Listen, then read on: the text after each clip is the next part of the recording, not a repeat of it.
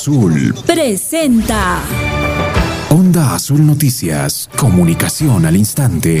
En la capital de la región, Onda Azul Noticias, comunicación al instante. En Milave, Onda Azul Noticias, comunicación al instante. Juliaca, cielo despejado, Onda Azul, comunicación al instante. Onda Azul Noticias, comunicación al instante.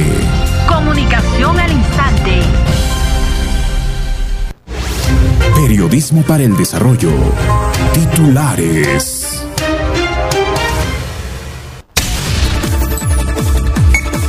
Ayer se inició la entrega de tablets tecnologías a los estudiantes de la institución educativa Glorioso San Carlos de Puno. En un 15% se incrementó los accidentes de tránsito a comparación del año pasado en la provincia de San Román. Hasta en un 3.04% se elevaron las tarifas por el servicio de agua potable a nivel de la ciudad de Puno. Durante el primer día de vacunación contra COVID-19 para mayores de 80 años en Puno, Juliaca y San Román, lograron inocular más de 700 adultos mayores.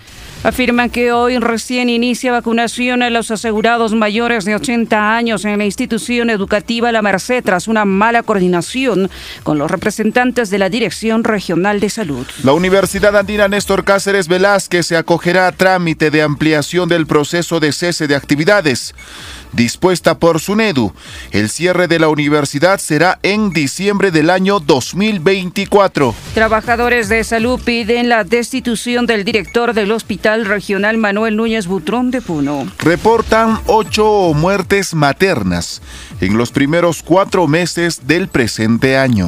En el primer día de vacunación, aproximadamente 803 adultos mayores de 80 años lograron vacunarse en los distritos de Puno, San Román y San Miguel. Evalúan encargatura de alcaldía de Juliaca a primera regidora Pierina Gamero debido al estado de salud del alcalde David Zucacagua. Consideran que jornada de vacunación de adultos mayores de 80 años no tuvo la difusión de parte del Ministerio de Salud. Gobierno confirma que el 9 de mayo habrá inmovilización social en todo el país. Ministra de Vivienda plantea utilizar veredas y pistas para ampliar aforo de restaurantes. Ejecutivo observó norma que autorizaba el retiro de fondos de las AFP de hasta 17.600 soles. El precio del dólar registró una subida de 1.38% en el mercado interbancario y cerró el lunes con valor de 3 soles con 80 céntimos. Proyecto de ley pone en la mira uso de redes sociales y plantea restringir libertades en Internet. Incluso se plantea imponer multas por uso de lenguaje violento y discriminatorio. El gobierno espera iniciar el 30 de abril la vacunación de personas mayores de 70 años.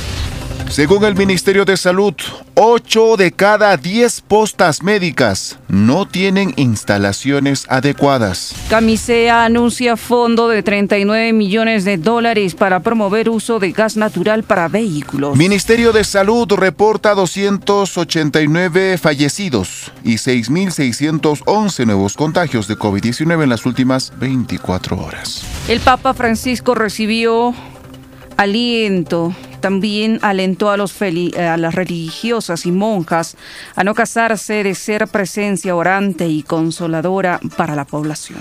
La Organización Mundial de la Salud señala que la situación de la India es desgarradora y moviliza a la ayuda al país ante COVID-19. Según la Organización de Estados Iberoamericanos, más de 17 millones de latinoamericanos dejarán los estudios a causa de la pandemia de la COVID-19. Estados Unidos enviará 60 millones de vacunas de AstraZeneca a otros países. India suma 17 millones de casos en medio de la peor crisis de COVID en el mundo.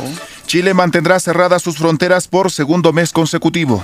Ricardo Gareca afirmó que Renato Tapia puede jugar en Real Madrid y Atlético tiene todas las condiciones, expresó. Universitario de Deportes arribó a Argentina para el duelo ante Defensa y Justicia.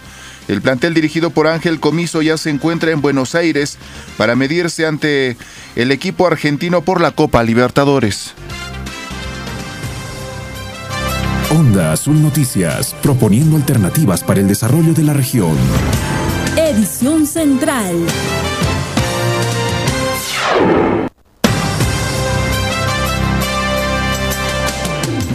Son exactamente las 5 de la mañana con 06 minutos. Muy buenos días.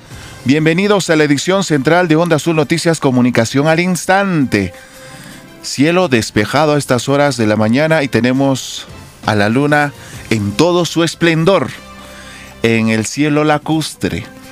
Roger Cáceres, buenos días. Jessica, buenos días. ¿Cómo está? Buenos días, Jaime Calapuja. Buenos días a todos nuestros amigos oyentes de todo el departamento de Puno. El día de hoy estamos martes 27 de abril del año 2021. El día de ayer se ha iniciado con el primer día de esta campaña de vacunación a los adultos mayores de 80 años y se ha citado de que eh, prácticamente no alcanzaron ni el 50% o, eh, ni el 10% debido a que eh, algunos adultos mayores no se dieron cita a los locales, a los puntos de vacunación. Y otros señalan de que tal vez no sea llegado a la meta establecida debido a que desde muy temprano se trasladaron a hacer la cola respectiva a los adultos mayores, pero las instituciones educativas recién aperturaron sus puertas a las 8 y 30 de la mañana y bueno, esperan que eh, se supere el día de hoy este trabajo de inoculación, la misma que va a dar inicio a las 8 de la mañana. Va a continuar en Puno y también en la ciudad de Juliaca. Incluso han habilitado también otro punto de atención que es la comisaría Santa Rosa eh, de esta misma localidad, eh, vale decir en la ciudad de Juliaca. Por otro lado, también de la información se ha señalado prácticamente de que en la ciudad de Juliaca o en la provincia de San Román se está incrementándose los accidentes de tránsito en un 15% aproximadamente, según las declaraciones del jefe de la compañía de bomberos de esta localidad. Ha recomendado a los señores transportistas a, que no impriman la velocidad y si usted tiene previsto realizar un largo viaje, es que pueda realizar primero la revisión técnica de su unidad vehicular para evitar cualquier tipo de inconvenientes en el trayecto del viaje. Y si ha libado licor, es mejor que no maneje. Sí. Jessica, el día de ayer estuvimos muy al pendiente de la salud del alcalde de la Municipalidad Provincial de San Román Juliaca y lo que se informa para el día de hoy se va a tener una misa de salud a las 6 de la tarde en la iglesia Santa Catalina y no solamente por la salud del alcalde David Zucacagua, sino por la salud del gerente municipal. Tenemos entendido que también contrajo COVID-19 el abogado Ricardo Álvarez González, de igual forma también el gerente de Servicios Públicos y Medio Ambiente de la municipalidad, el ingeniero Tomás Mamani, tengo entendido. Y vamos a estar muy al pendiente respecto a la salud de ellos. Al, respecto, el día de ayer se reunieron regidores de la Municipalidad Provincial de San Román y eh, nosotros tuvimos una conversación con el regidor de apellido Mamani, lo que nos dio a entender es que en el tiempo más breve van a convocar una sesión de consejo para ver la situación de la administración de la municipalidad. Y podría ser la regidora Pierina quien asuma responsabilidades por encargatura hasta la recuperación de los funcionarios y también el alcalde de la municipalidad. Esperemos que estén en recuperación, más allá de las discrepancias que puedan haber con las autoridades respecto a las decisiones que están tomando en Juliaca, la salud es lo más importante. Hay que saber diferenciar entre la salud y una actitud política para que de alguna u otra forma también podamos mostrar nuestra solidaridad. En otro tema de la información, Jessica, lo que los medios de comunicación estuvieron difundiendo en Lima respecto al precio del dólar. El día de ayer salieron varios titulares dando a conocer que el precio del dólar subió por el nerviosismo de algunos inversionistas después de la última encuesta que salió, o de las últimas encuestas que salieron por Datum, CPI, Ipsos, entre otros. Datum. Y el precio del dólar hasta el día de ayer estaba en 3 soles con 80 céntimos. Un dólar equivale a 3 soles con 80 céntimos. Nosotros ingresamos el día de hoy para ver el tema del precio del dólar y está a 3 soles con 79 centavos. Así amanecemos el día de hoy, hablando del precio del dólar. ¿Podría ser la justificación? ¿Podría ser una situación política? Que anteriormente se decía que Perú Libre estaba relacionado a grupos extremos y que ahora la estrategia es tengamos mucho cuidado en ver la situación de la elección al señor Pedro Castillo porque si no se nos dispara el precio del dólar. Ahí queríamos ver también la reacción de la población, que podría ser mérito a una pregunta. Sin embargo, vamos a tomar nosotros también algunas decisiones porque entendemos la posición de las regiones respecto a esta segunda vuelta electoral. 5 de la mañana con 12 minutos. Vamos a detallar la información del ámbito local y regional. Ayer se inició la entrega de tablets tecnológicas a los estudiantes de la institución educativa Glorioso San Carlos de la ciudad de Puno. La mañana de ayer, por fin, se inició con la distribución de las tablets a los estudiantes de la institución educativa secundaria Glorioso San Carlos de Puno. La directora de la institución manifestó que un total de 1.136 alumnos recibirán este aparato tecnológico, quedando un faltante de 20 tablets en promedio. La misma deberá de ser solucionado por los directivos de la institución educativa. Cabe precisar que esta semana se entregará dichos aparatos. Ayer se inició con el quinto de secundaria y hoy la entrega es a los estudiantes de cuarto grado de educación secundaria. La directora dijo que la entrega se realiza en estricto cumplimiento con los protocolos de bioseguridad para evitar la propagación de COVID-19 Faltantes porque hasta el año se está entregando con estadística del año 2020 hasta el 5 de abril. Entonces, durante el periodo de, marzo, de mayo, junio ha habido traslados, entonces esos alumnos no están considerados ¿no? en esta entrega de tablets. Sin embargo, la institución educativa está buscando estrategias para que todos los alumnos sean beneficiados y sean atendidos. ¿Cuántos alumnos son en total aquí en la institución? Son 1.136 alumnos. ¿Para todos hay tablets? No, lamentablemente no ha llegado para todos, pero como ya dije, la institución educativa está buscando la estrategia de poder atender a la cantidad en total de los estudiantes. ¿Cuántos, eh, ¿Cuánto es el adicional? ¿Cuánto falta actualmente? Un promedio de 20 tablets. 20 tablets. ¿Eso lo van a solucionar la parte directiva? Sí, estamos en eso, estamos en reuniones y estamos, como le dije, viendo la estrategia para poder atender a todos los alumnos en su totalidad. Obviamente se va a hacer el requerimiento también al Ministerio de Educación. La directora de la institución educativa recordó que las tablets se entregan en calidad de préstamo y deberán de ser devueltos a finales del presente año en caso de presentar fallas o daños al equipo tecnológico. Es el papá quien debe de asumir la responsabilidad, agregó. Las tablets son en calidad de préstamo.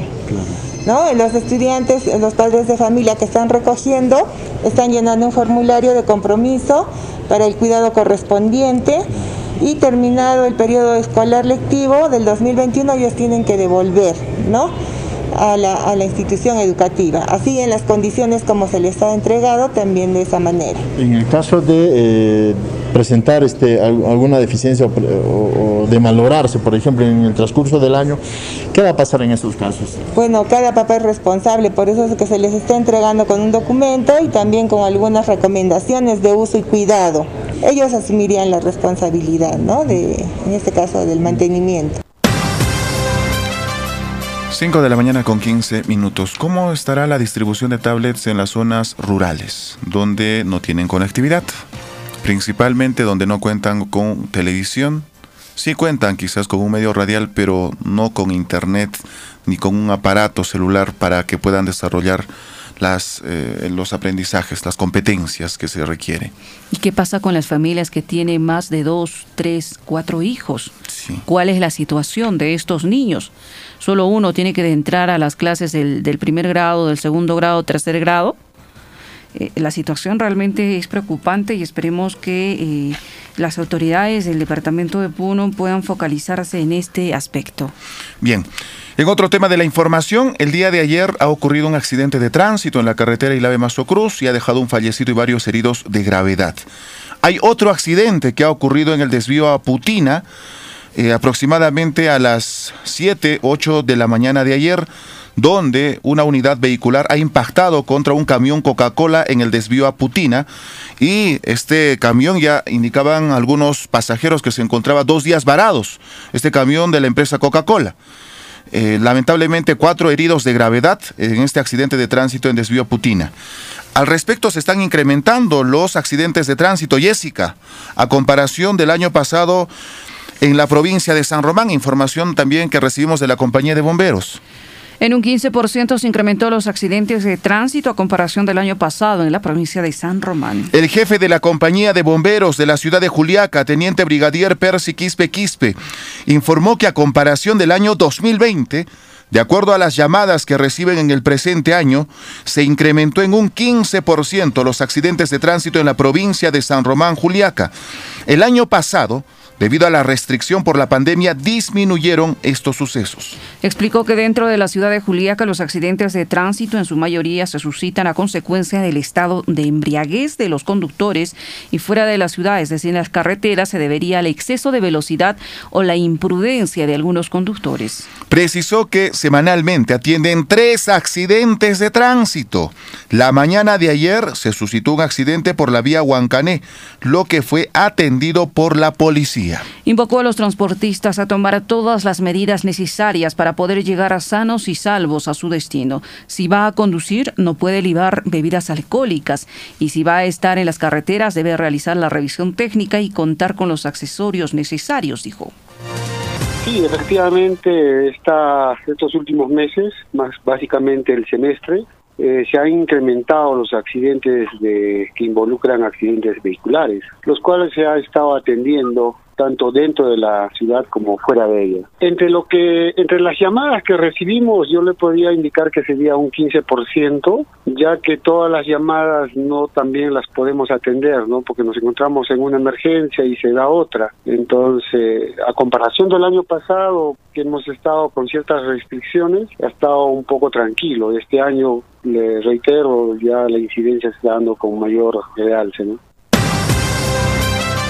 5 de la mañana con 18 minutos. Vamos a una breve pausa, retornamos al interior de la región. Continuamos con más información en la ciudad de Puno. La información no se detiene. La música te acompaña. Onda Azul, tu compañera perfecta.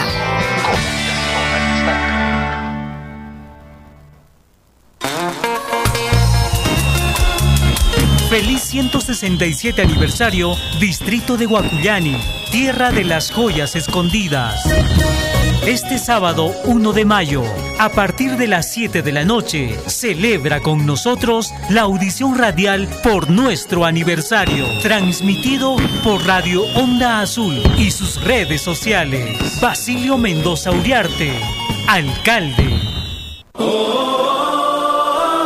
Con Francisco anunciamos la alegría del Evangelio. Cuando rezamos nunca estamos solos, sino en compañía de otros hermanos y hermanas en la fe. Vivimos la comunión y la oración cuando rezamos unos por otros, cuando pedimos y ofrecemos plegarias por diversas necesidades. El primer modo de rezar por alguien es hablarle a Dios de esa persona. Si lo hacemos con frecuencia cada día, nuestro corazón no se cierra, sino que permanece abierto a los demás. Rezar por otras personas es el primer modo de amarlas y de estarles cerca de manera concreta. En esta octava de Pascua pedimos a Cristo resucitado por intercesión de todos los santos y santas del Señor que nos conceda las gracias que más necesitamos para superar los momentos difíciles y hacer de nuestra vida, en comunión con toda la Iglesia, una alabanza agradable a Él. Que Dios los bendiga. Muchas gracias. con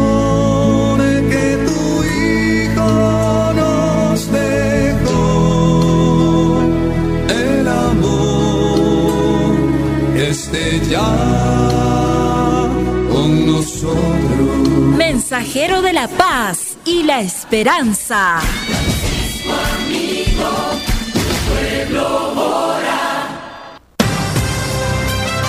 Onda Azul Noticias, proponiendo alternativas para el desarrollo de la región.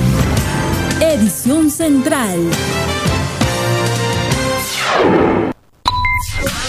Corresponsales en comunicación.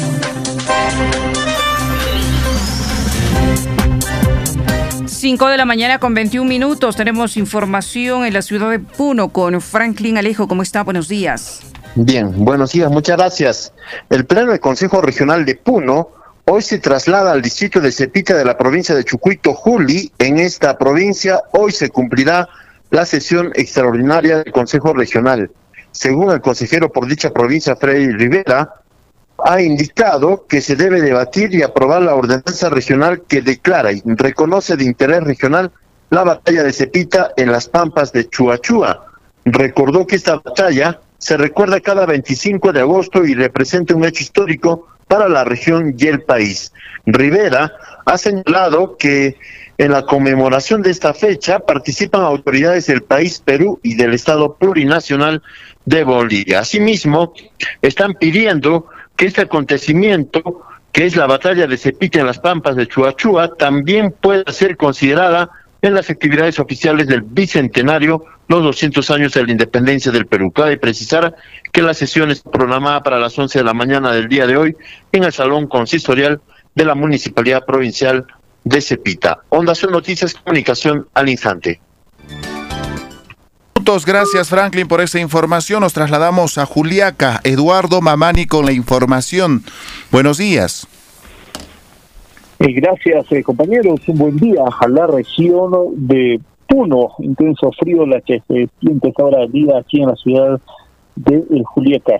Para dar referencia de que anuncian continuar con esta labor de desinfección de los principales centros comerciales aquí en la ciudad de Juliaca. Esto por parte de eh, la instancia respectiva municipal de eh, servicios públicos, entrando también lo que es el respeto de eh, los protocolos de bioseguridad anunciados también de la misma forma por el gobierno central. En tanto, indicar de que hoy a las 18 horas se ha anunciado una misa de salud por el alcalde Calcetero, el eh, gerente municipal y de servicios públicos propiamente que están infectados con el COVID-19 y reciben atención médica. Esto en el templo matriz de Santa Catalina. Son eh, constantes estas misas de salud que se están realizando por la salud de estas autoridades calceteras. Son las noticias comunicación al instante. 5 con 24 minutos. Ahora nos trasladamos hasta Lampa. Julio César Añari con la información. Buenos días. Buen día. Gracias, compañeros en estudios. Un buen día a toda la región de Puno. La red de salud Lampa dio a conocer que mañana miércoles, desde las 9 de la mañana hasta las 5 de la tarde, se dará inicio al proceso de vacunación a los adultos mayores de 80 años contra el coronavirus COVID-19. En el proceso de vacunación que se llevará a cabo en la institución educativa primaria 71008 Simón Bolívar Palacios, Glorioso 871, se tendrá la participación de seis brigadas de vacunación, quienes estarán aplicando la primera dosis de vacunación. Los adultos mayores deberán acudir a con su DNI, el protector facial y barbijo, y estar acompañados con un familiar. Los adultos mayores que no puedan hacerse presentes en el local de vacunación, las brigadas de vacunación estarán visitándolos a su domicilio, jornada de vacunación que se llevará a cabo hasta el viernes 30, según a conocer la responsable de inmunizaciones de la red de salud de nuestra ciudad rosada de Lampa. En Lampa Onda, sus noticias, comunicación al instante. 5 con 25 minutos. Vamos a continuar con el detalle de más información. Hasta en un 3.04% se elevaron las tarifas por el servicio de agua potable a nivel de la ciudad de Puno. La inflación económica del país sería uno de los argumentos para que la empresa municipal de saneamiento EMSA Puno haya aplicado un incremento del 3.04% en las tarifas por el servicio de agua potable y saneamiento a las familias de la ciudad de Puno, indicó Richard Tipo, regidor del Consejo Municipal de Puno. Lamentó que en medio de la emergencia sanitaria y crisis económica se haya dispuesto dicho incremento. Asimismo, cuestionó que al momento no haya habido un pronunciamiento sobre el particular de parte de la autoridad municipal Maratén Ticona, quien también es accionista mayoritario de la empresa EMSA Puno. Ante esta situación, piden a la empresa prestadora de servicios de agua potable un trabajo de socialización sobre los argumentos para el incremento de la tarifa del servicio, que en muchos barrios de la ciudad de Puno sería deficiente. En este mes ha sido facturada con un incremento de 3.04% por el concepto de inflación. Y lo que aquí llama la atención es que eh, de parte de la SUNAS, que es un ente fiscalizador o aquella que está supervisando el trabajo principalmente de EMSAPUNO, no se haya percatado que la población actualmente por el tema de la pandemia ha sido afectado en sus precarias economías. Lo que aquí correspondería a ellos como SUNAS era de que se, al menos se convoque a un tema de socialización a la, a la población en su totalidad. Lo que extraña también es que EMSAPUNO de manera inmediata haya hecho este incremento justificando de que hay normas como la 1280 y que le respaldan principalmente para que se lleve adelante este incremento en las tarifas de agua. Nosotros estamos presentando un documento al señor alcalde como presidente del accionista mayoritario de EMSAPUNO para que convoque una reunión principalmente a los involucrados, tanto a la SUNAS y también a EMSAPUNO y nos, expliquen por qué ha sido el motivo de este incremento espaldas principalmente de la población y por qué no se ha dado una salida como el congelamiento a sabiendas que estamos en este momento en una, en una situación muy difícil económicamente. 5 de la mañana con 27 minutos. Tenemos información en San Antón con Wilber Muñoz. ¿Cómo está? Buenos días. Gracias, muy buenos días. Cielo totalmente despejado amaneció en esta mañana y viene intensificando a un intenso frío con las heladas. Eh, tenemos información que el día de hoy, por reactivación económica, se realizará eh, el festival de ganadero que se denominó eh, de esa manera porque se va a realizar un remate de ganado donde los productores estarán trayendo sus ganados tanto en vacunos ovinos y camélidos sudamericanos. Y por otro lado, también en este festival se estará viendo la situación de cómo se viene avanzando en la producción ganadera, tanto en ovinos de inseminación y vacunos también en inseminación. A ellos se les va a dar eh, un premio, esto previo a trabajo que se ha realizado por parte de la sección de ganadería que tiene pues la municipalidad de eh, Edgar Puma Villalba,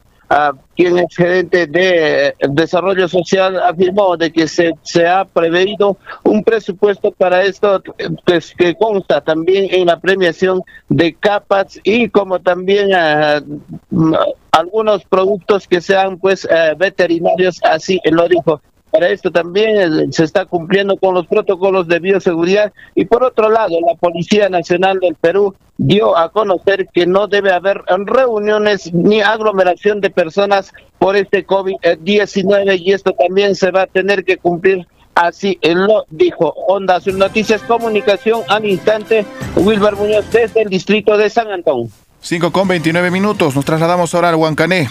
La información con Víctor Yapu, buenos días.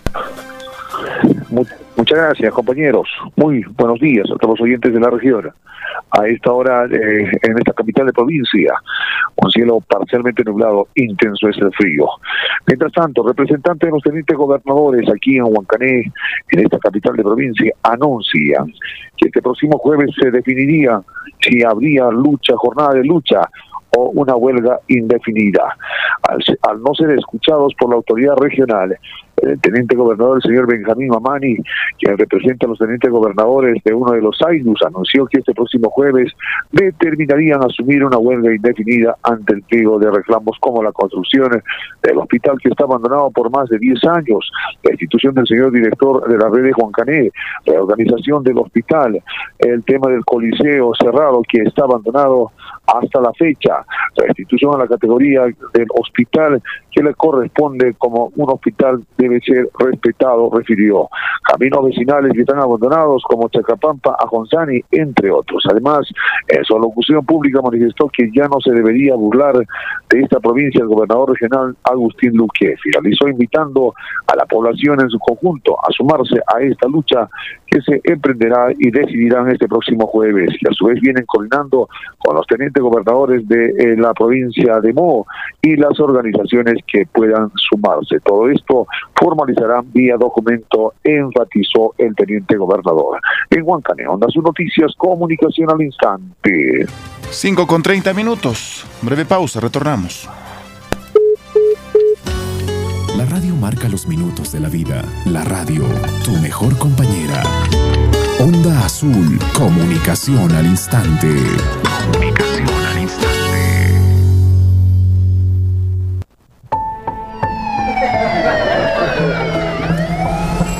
Significa volver a la normalidad si termina el aislamiento social? ¿Acaso es contaminación? Desorden. Violencia. Maltrato. Indiferencia corrupción. Altos mandos inmersos en presuntos actos de corrupción. ¿Y si mejor buscamos otra normalidad?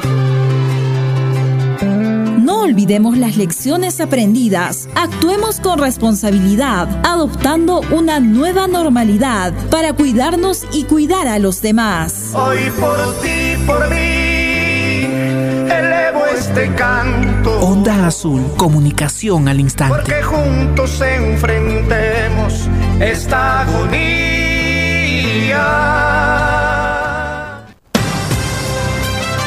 Onda Azul Noticias, proponiendo alternativas para el desarrollo de la región. Edición Central.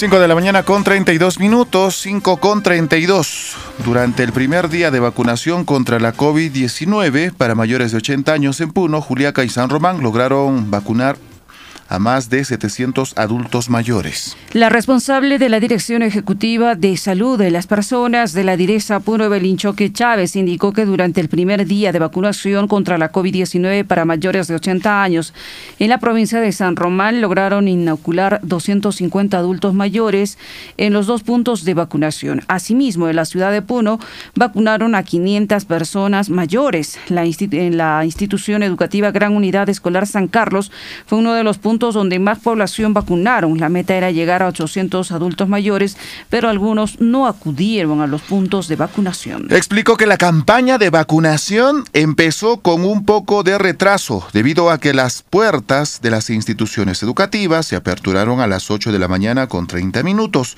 Sin embargo, hoy empezarán a las 8 de la mañana, particularmente en la ciudad de Juliaca aperturaron otro punto de vacunación en la comisaría Santa Rosa. La meta es llegar a mil vacunados. Entre tanto, el día miércoles en la provincia de San Román se aplicará la segunda dosis al personal de salud, por ende no estarán con los adultos mayores, pero será retomado el día viernes con la campaña de vacunación móvil que visitarán todos los barrios.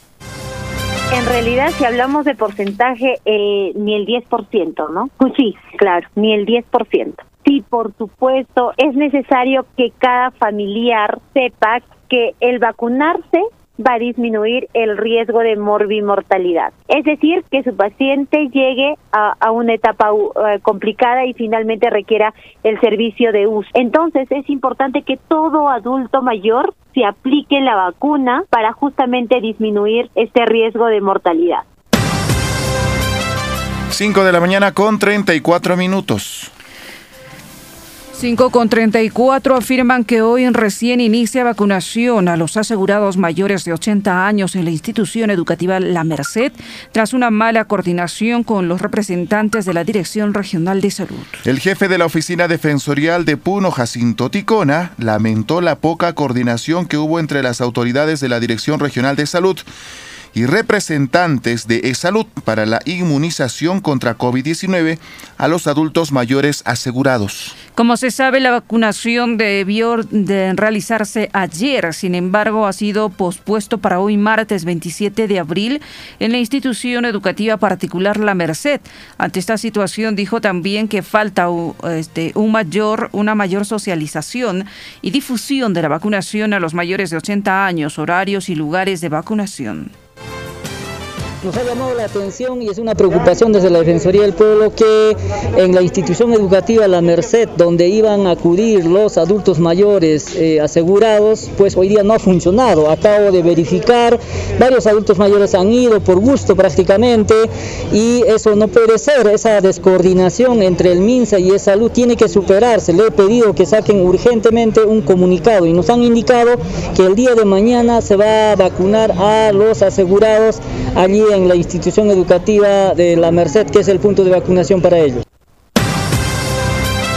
Recordó que fueron mínimas las observaciones realizadas en el primer día e inicio de la vacunación contra el COVID-19 desde la implementación de sillas de ruedas para los adultos mayores con dificultades para trasladarse a los ambientes donde se aplicaban las vacunas.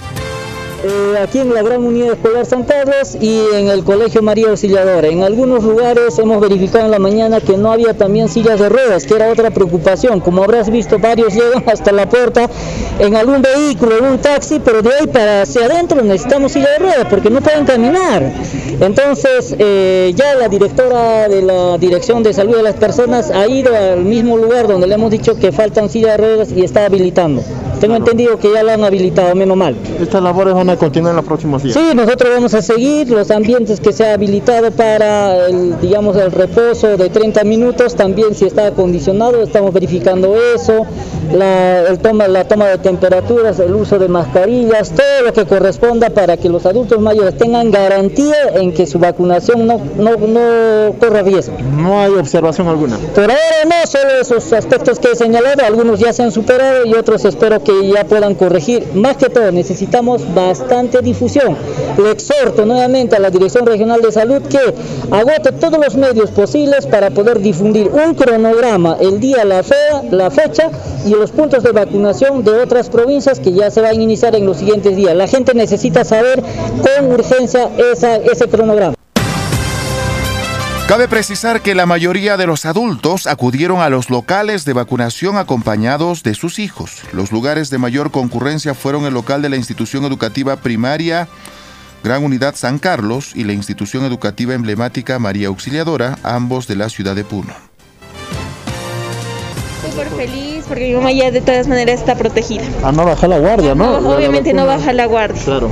Gracias. Muchas gracias. No, sin duda muy feliz, contento, porque la vacuna es una esperanza de vida. Y sin duda cualquier ser humano con esta situación se, se siente muy contento. Y más, eh, ojalá que la vacuna también se pueda ampliar para personas de menor edad, porque ahora entiendo que es de mayores de 80 años. Claro. No es motivo para bajar eh, en guardia, vamos a decir, los protocolos. De ninguna manera, porque ya hay información eh, de que eh, los ciudadanos en el mundo tenemos que vacunarnos cada año. Es decir, la enfermedad no se va, se queda con nosotros. De manera que hay que de por vida guardar los protocolos del caso. Esperemos de que todo esté bien, ¿no? Pero sí, está bien. No es motivo para bajar la guardia, ¿verdad? Ah, no, de hecho, pues otra vez uno tiene que estar siempre con su barbijo, con su facial, lavado de manos, lejía, Muy nada a más. pesar de haber recibido la vacuna. Muy a pesar, ¿no? Si uno quiere viajar, no, no creo que no sería recomendable, ¿no?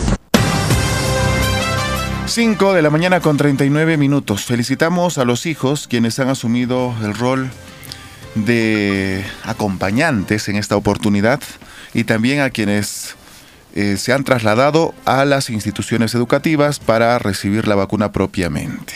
La responsabilidad que hubo de los hijos prácticamente se ha revertido la situación, recordando, retrocediendo años atrás, cuando eh, los padres eran aún joven, jóvenes y, los hijos eran pues niños, ¿no? Se, se llevaba a la institución educativa, al jardín. Ahora en esta responsabilidad queda a los hijos llevar a los adultos mayores a esta campaña de vacunación. 5 con 39, más información y esta vez de carácter nacional. Gobierno confirma que el 9 de mayo habrá inmovilización social en todo el país. El gobierno precisó que el Día de la Madre, que se celebrará este 2021, el domingo 9 de mayo, habrá inmovilización social obligatoria en todo el país en el contexto de la segunda ola del coronavirus. 5 con 40. Ministra de Vivienda plantea utilizar veredas y pistas para ampliar aforo de restaurantes. La ministra de Vivienda, Construcción y Saneamiento, Solángel Fernández, informó que se ha elaborado tres guías para favorecer la reactivación económica a través del uso de espacios abiertos. 5 con 40. Ejecutivo observó norma que autorizaba el retiro de fondos de las AFP de hasta 17.600 soles. El Poder Ejecutivo observó la ley que permitía el retiro de hasta 17.600 soles a los aportantes de las administradoras de fondos de pensiones al considerar que es inconstitucional. 5 con 41 minutos. El precio del dólar registró una subida de 1.38% en el mercado interbancario y cerró ayer lunes con un valor de 3 soles con 80 céntimos. Al cierre de las operaciones, el precio del dólar se situó en 3 soles con 80 céntimos en el mercado intercambiario, un nivel mayor en 1.38% frente a 3 soles con 70 céntimos del cierre del viernes. 5 con 41 minutos, 5 con 41 minutos. Proyecto de ley pone en la mira uso de redes sociales y plantea restringir libertades en Internet. Incluso se plantea imponer multas por uso de lenguaje violento y discriminatorio. La iniciativa plantea prohibir acceder al contenido ilegal o inadecuado. La ley no define a qué se refiere con este tipo de contenido. 5 con 42 minutos, 5 con 42. Según el Ministerio de Salud, 8 de cada 10 postas médicas en el Perú no tienen las instalaciones adecuadas. Según el informe Diagnóstico de brechas de infraestructura o acceso a servicios en el sector salud del Ministerio de Salud del 2019, el 77,78% de establecimientos de salud del primer nivel de atención tienen capacidad instalada inadecuada. 5 con 42 minutos. Camisea anuncia fondo de 39 millones de dólares para promover uso del gas natural para vehículos. El consorcio Camisea anunció que destinará un fondo de aproximadamente 39 millones de dólares en los próximos tres años para la promoción del uso en vehículos con motores dedicados a este combustible. 5 con 43 minutos. Ministerio de Salud reporta 289 decesos por COVID-19 en las últimas 24 horas. El Ministerio de Salud informó este lunes que el número de fallecidos por coronavirus en el país se elevó a 60.013 al sumarse 289 nuevos decesos. 5 con 43 minutos. Más información. El Papa Francisco recibió aliento de las religiosas y monjas a no cansarse de la presencia de Dios Queridas hermanas, no se cansen de ser presencia orante y consoladora para apoyar a la población durante probada por la terrible experiencia y todavía necesitada de consuelo y ánimo, escribió el Papa Francisco en un discurso que fue entregado a las presentes para la audiencia privada. 5 con 43 minutos. La Organización Mundial de la Salud señala que la situación de la India es desgarradora y moviliza ayuda al país. La pandemia de la COVID-19 en la India, donde se están registrando cifras récord de más de 350 mil casos diarios, más de un tercio del total global, es desgarradora. 5 con 44 minutos. Y según la Organización de Estados Iberoamericanos, más de 17 millones de latinoamericanos dejarán los estudios a causa de la pandemia COVID-19. La grave crisis socioeconómica de la COVID-19 supondrá un retroceso educativo de 8 o 10 años de, en Latinoamérica, donde unos 17 millones de alumnos de los últimos cursos de secundaria y primeros de universidad se verán abocados a abandonar los estudios. 5 con 44, Estados Unidos enviará 60 millones de vacunas de AstraZeneca a otros países. Estados Unidos enviará a otros países 60 millones de dosis de la vacuna de AstraZeneca, según informó en redes sociales el asesor de la Casa Blanca. 5 con 45 en Asia. El país de la India suma 17 millones de casos en medio de la peor crisis de COVID-19 del mundo. La India superó este lunes los 17 millones de casos y las 195 mil muertes, convertida en el epicentro global de la enfermedad tras cinco días, rompiendo récords de contagios. 5 con 45, Chile mantendrá cerradas sus fronteras por segundo mes consecutivo. El gobierno chileno anunció que mantendrá cerradas sus fronteras por segundo mes consecutivo, medida que prohíbe el ingreso de extranjeros y la salida de residentes con el fin de evitar contagios de COVID-19 desde exterior. Donde está la radio, ahí está tu música, información y entretenimiento. Onda Azul, comunicación al instante. Comunicación al instante. Colegios y Academias Galeno presenta Ciclo Anual 1. Preparación preuniversitaria al más alto nivel. Con la mejor plana docente, la mejor plataforma virtual. En el último examen de admisión, tomado en la UNA Puno, 14 de noviembre. De 5 ingresantes a medicina humana, 3 son galenianos. Primer puesto en medicina y cómputo general. Mi nombre es Mayra Yamilet Tondori Mamani y soy 100% galeno. Y muchos ingresantes más. Informes en Puno. Edificio Amarillo Parque Pino. Juliaca. Girón 9 de diciembre frente al Banco de la Nación. Y Lave. Girón Andino. Plaza de Armas. Inicio de nuevo grupo. 26 de abril. Cuando se desencadena la destrucción de la naturaleza, es muy difícil detenerla. La pandemia del COVID nos ha enseñado esta interdependencia, este compartir el planeta. Y ambas catástrofes globales, COVID y el clima, demuestran que no tenemos tiempo para esperar, el tiempo nos apremia. Y que como lo ha demostrado la COVID-19, sí tenemos los medios para enfrentar el desafío. Tenemos los medios, es el momento de actuar, estamos en el límite. Quisiera repetir un dicho viejo español, Dios perdona siempre, los hombres perdonamos de vez en cuando, la naturaleza no perdona más. Onda Azul, comunicación al instante.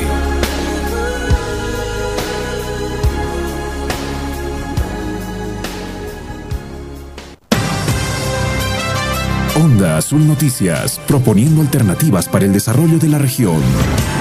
Edición Central.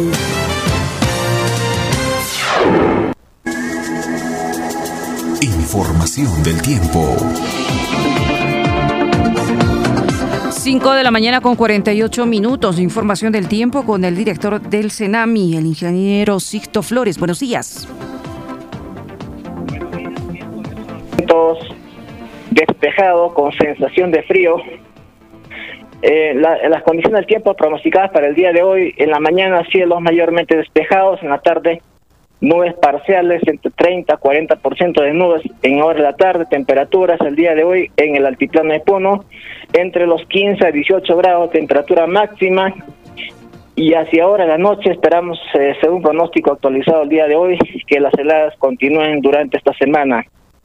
Eh, con respecto a la zona de Carabay y Sandia, zona de selva, eh, también esperamos el día de hoy 27 que culmine definitivamente la temporada de lluvias 2020-2021 y prácticamente mañana ya tendremos condiciones eh, propias propias de temporada, es decir, con, eh, tem- eh, con temporada de bajas temperaturas, cielos con pocas nubes en, a partir de mañana en la zona de selva y el día de hoy eh, se espera temperaturas máximas entre los 27 a 30 grados en Carabay y Sandia, cielos parcialmente nublados y en el altiplano de Puno no se esperan vientos fuertes, más bien alta radiación solar en el día y en las noches heladas de intensidad mayormente moderada. Esta es la información del tiempo. Cualquier modificación comunicaremos con anticipación. Que tengan buenos días. 5 con 49, ahora tenemos informaciones de Quechua Rimaininchis. Adelante, Patricia. Imaynaya napaykuy qankunapaq paskay punchawpi kay piña senami willakuy llaqtanchiskunapaq yunka hukukunapaq karabaya sandia chaykunapaqqa karinqami puyu punchawkuna para punchawkuna pisi pisillampas pichari kaykurinmay zona norte karabaya sandia san antonio de putina melgarra zona norte azángaro kay larupkunapiqa may mayllapi kanqaraq puyukuna hinaqa tutanmanñami yaparikamuspa hina kaykurinman qasakunapas kay zonas altas chaykunapipa zona centro Lampa San Román Huancanemo zona sur Azángaro chaylarukuna puyu punchawkuna may mayllapi ichaqa tutanmanqa kam kapuniñan qasa zona sur puno chukuyto el collao yunguyo kaqtaqmi kaylarkunapipa sinti punchawkunan kashkanqa tutanmanmi hamurinqan challampiña qasakuna hinapas chari kaykunapas yaparikuspa kanqa pisakoma masu cruzca paso chay zonas altas nisqami kashkan chay llaqtakunapi kaykunapi karqan senami willakuy 5 de la mañana con 50 minutos. 5 con 50. Vamos a continuar con más información. 5 con 50, la UANCB se acogerá a trámite de ampliación del proceso de cese de actividades dispuesto por la SUNEDU. Cierre de universidad será en diciembre del 2024. El presidente de la Comisión de Cese de Actividades de la Universidad Andina, Néstor Cáceres Velázquez Mario Ramos, informó que se publicó la resolución número 025-2021-SUNEDU, que aprueba el formato denominado Plan de Operaciones para la Ampliación Excepcional de Cese de Actividades y su anexo dirigido para las universidades con licencia denegada en el país. Hizo recuerdo que la resolución número 111-2018 SUNEDU dispone que las universidades con licencia denegada tienen dos años de plazo máximo para efectuar el cese de actividades y en el caso de la UANCB, el plazo vencía en diciembre del 2021, pero mediante la resolución número 044-2020-SUNEDU se otorga tres años más para el cierre de las universidades, es decir, hasta diciembre del año 2024. Indicó que los estudiantes que ingresaron en el año académico 2019-2 podrán concluir sus estudios y gestionar sus grados de estudios bachiller y título en la universidad privada sin la necesidad de realizar su traslado a otro centro de estudio. Son 50 universidades con licencia denegada que se favorecerán con la norma publicada recientemente, dijo. Aclaró que la resolución número 025-2021 SUNEDU permitirá formalizar el trámite de la ampliación de tres años para el cese de actividades de la universidad privada y que no está relacionado con la posibilidad de un licenciamiento institucional. Son temas totalmente diferentes, ya que solo cuando la universidad cesa sus actividades, recién podrá presentar una nueva reconsideración para su licenciamiento, dijo dos temas eh, totalmente diferentes, ¿no? Eh, el cese de actividades y, lo que conlleva al cumplimiento de nuestros compromisos para que los estudiantes concluyan sus estudios universitarios eh, no no eh, va a la par con un nuevo licenciamiento. La universidad cesa sus actividades y luego de ello eh, puede presentar su solicitud de licenciamiento o nuevo licenciamiento o reconsideración de un nuevo licenciamiento de acuerdo a la resolución 043-2020 de la SUNEDO. Pero a la par de que eh, cumplamos estos tres años de cese de actividades, se tiene que cumplir con todos los requisitos que indica SUNEDO y que también sirven para un nuevo licenciamiento. Pero, como le repito, y usted ha dicho claramente, ¿no? El cese de actividades no significa un nuevo licenciamiento. Eso nos lo ha dejado muy en claro la SUNEDO. Entonces se han sometido para la ampliación del cese de la Universidad Andina Néstor Cáceres Velázquez y esta eh, terminaría en diciembre del año 2024. Así es que Vamos a estar muy al pendiente. Faltan tres años aproximadamente para el cierre de la universidad. Y en este caso, la Universidad Andina Néstor Cáceres Velázquez.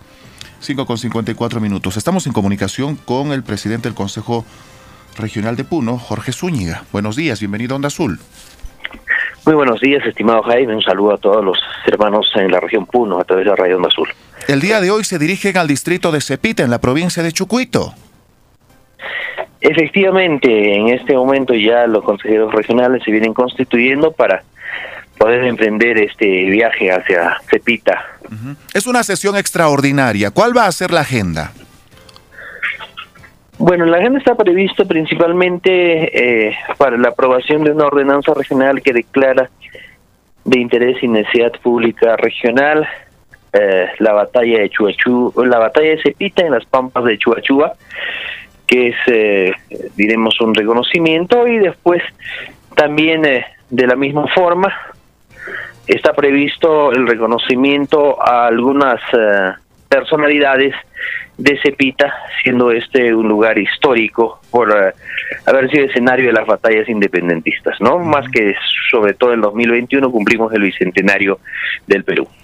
También nos indican que esta batalla de Cepita en las Pampas de Chuachua pueda ser considerada eh, en las actividades oficiales del Bicentenario, los 200 años de independencia del Perú. Efectivamente, esa es una de las razones para que, eh, eh, a pesar de las restricciones que el COVID existe, pero junto a estas se puedan sumar pues las batallas de Humachiri, la de Cepita, y por qué no también eh, la historia que ha hecho eh, digamos Pedro Vilcapasa en la zona de Azángaro, ¿no? que vendrían a ser los tres eh, momentos más importantes en la independencia del Perú. Sin embargo, la historia seguramente a través de estudios nos podrá seguir aportando más momentos eh, que son dignos de conmemorar, recordar y revalorar sobre todo a nuestros antepasados que siempre fueron de gritos de libertad, que hasta el día de hoy sigue siendo una referencia de la región de Puno. También tenemos entendido que hay una moción para que se dé a conocer el acuerdo regional eh, y reconocer autores, compositores e instituciones musicales de arte del distrito de Cepita. Efectivamente, eso es cierto. Eh, no queremos quitarle la, la emoción del momento, aunque seguramente a muchos en el lugar ya, ya lo saben. Eh, nuestros pueblos se caracterizan eh, por una serie de expresiones eh, musicales, artísticas, culturales, que deben ser de todas maneras estimuladas desde la instancia de sus autoridades locales, provinciales y regionales. ¿no? Bien, cambiando el tema de la información y en la parte final, recibimos también una información del Consejo Regional cuando usted fue a fiscalizar el tema del Hospital Regional eh, Manuel Núñez Butrón en Jayihuaya. Lo que nos indican es que hay un avance del 0.13% aproximadamente.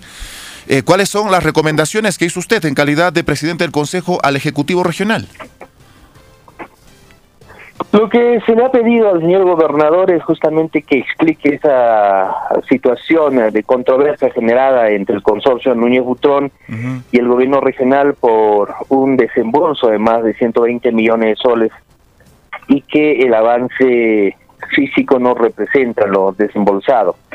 Eh, respecto a eso, dijo el gobernador en su visita al Consejo Regional que el día 21 de abril se entregaría el expediente modificado. Sí, sí, sí. Lo que Néstor dijo en ese momento es que eh, se, se daría un incremento aproximadamente de 30 millones de soles a favor del consorcio, que esa es una situación que debe ser esclarecida, así que el día de hoy también estamos citando uh, a la sesión de Consejo Regional del día jueves, a la sesión ordinaria, en el cual el gerente general debe ser, eh, eh, diremos, uno de los asistentes a dar explicación, eh, lo versado por el señor gobernador, en el sentido de si ese expediente modificado ya fue entregado y, y efectivamente eh, lo que los especialistas indican de esta valorización de la modificación es de 30 millones, es de más, es de menos, no se va a dar o sí se va a dar. Entonces esos detalles pueda también en su presencia en el Consejo Regional aclararnos. Yo creo que hay mucho que esclarecer frente a, este escenario porque 0.13% es nada, realmente. Cuando hemos ah, ido al lugar hemos encontrado que solo está haciendo cimentación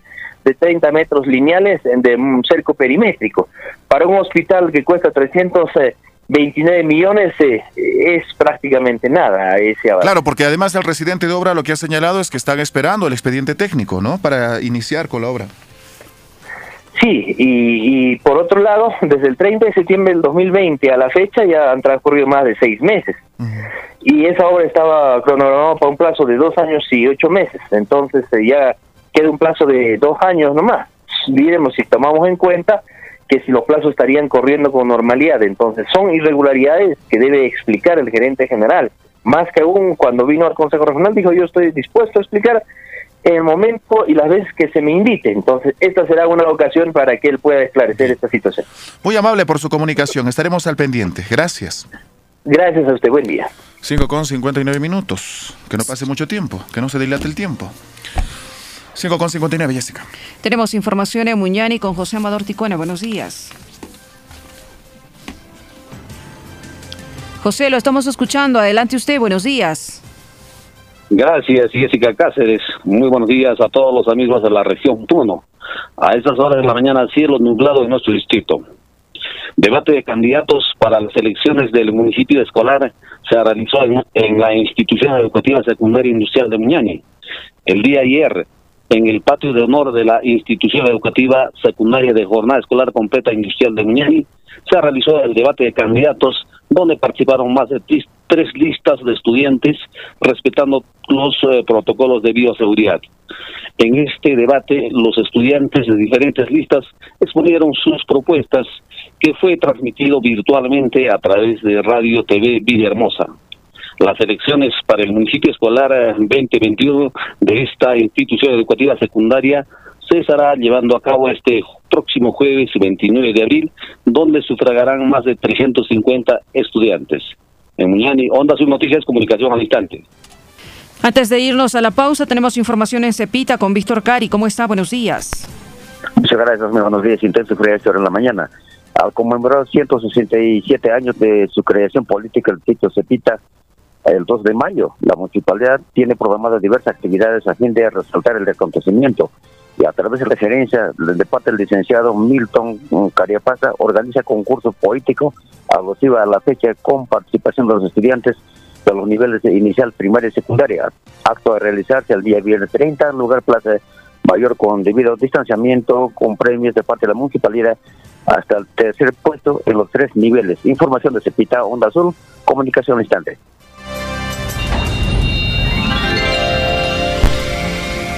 Comienza tu día con una sonrisa y verás lo divertido que es. Escuchando Onda Azul, comunicación al instante.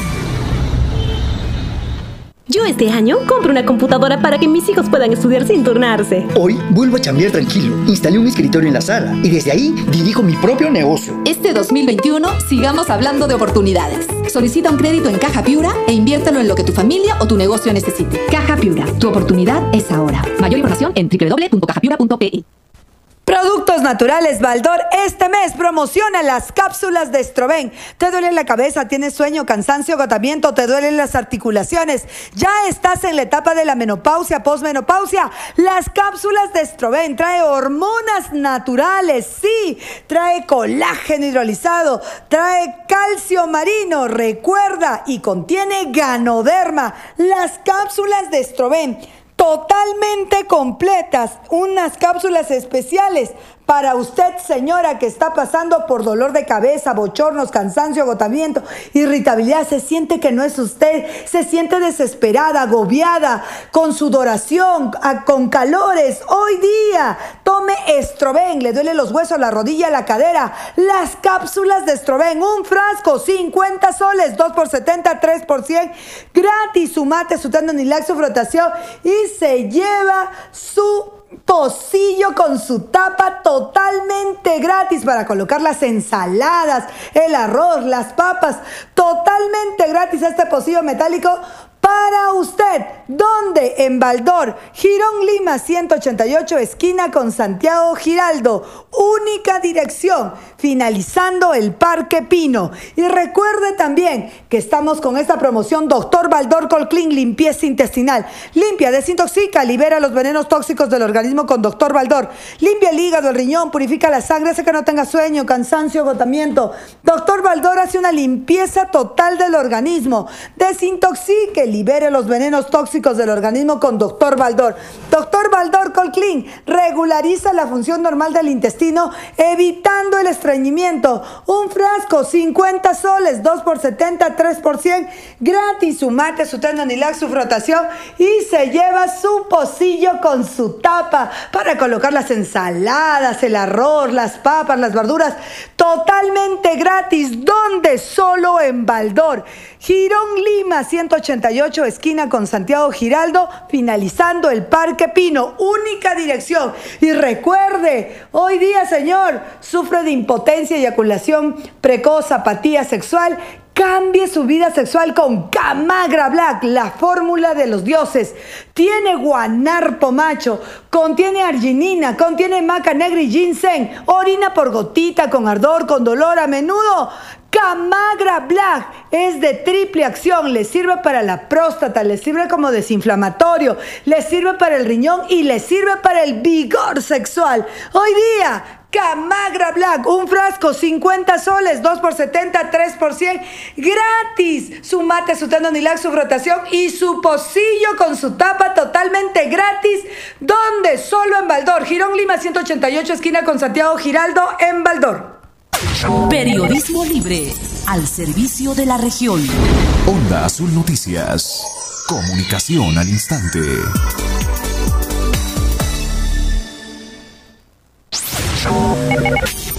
Primeros en la información. Actualización de titulares.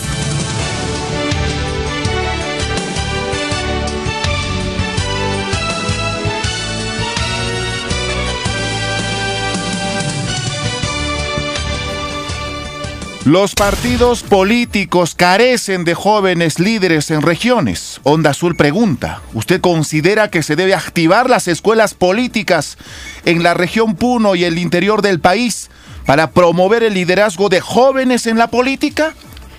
Trabajadores de salud piden la destitución del director del Hospital Regional Manuel Núñez Butrón de Puno.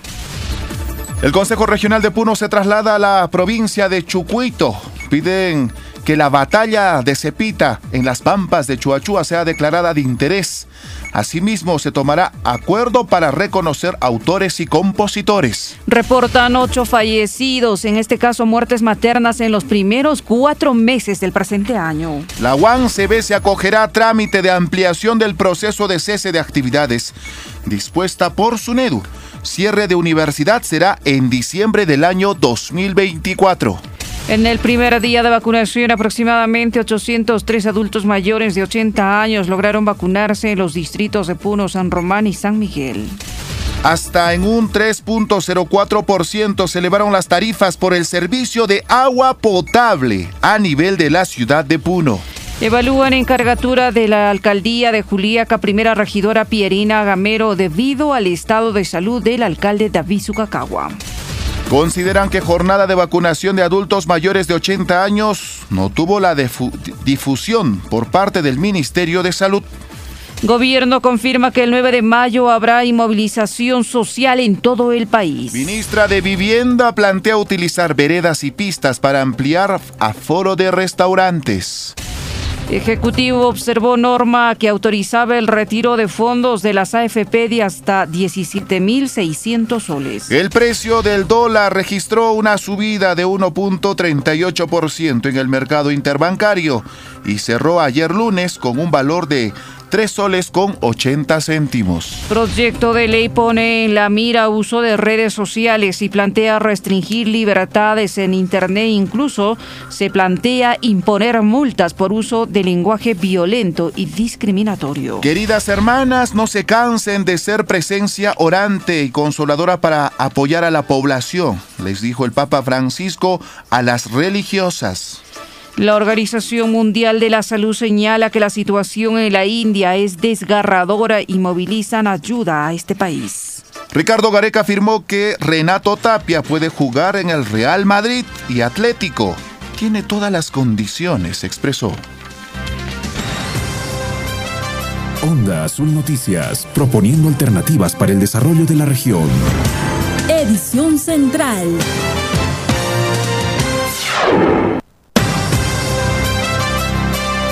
Son exactamente 6 de la mañana con 09 minutos. Muy buenos días a quienes están en la sintonía de Onda Azul Noticias Comunicación al Instante. Desde ya pedimos a los padres de familia que hagan despertar a sus hijos, a sus niños, porque vamos a hablar de las escuelas políticas. Sería muy importante tener participación de jóvenes porque si es que hablamos del presente y el futuro de nuestro país, necesariamente tenemos que estar despiertos en política. Y quienes deben de estar despiertos ya a esta hora de la mañana son los jóvenes. Roger Cáceres, ¿cómo está? Muy buenos días. Jessica Cáceres, muy buenos días.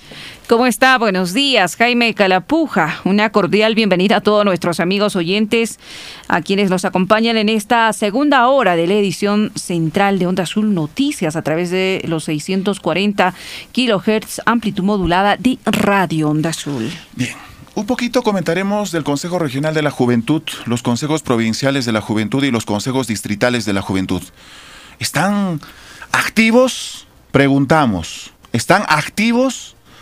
Obviamente muchas organizaciones como Jóvenes por Juliaca han estado realizando varias actividades, entre ellas sociales, medioambientales y en la política. Y me gusta la participación que tienen.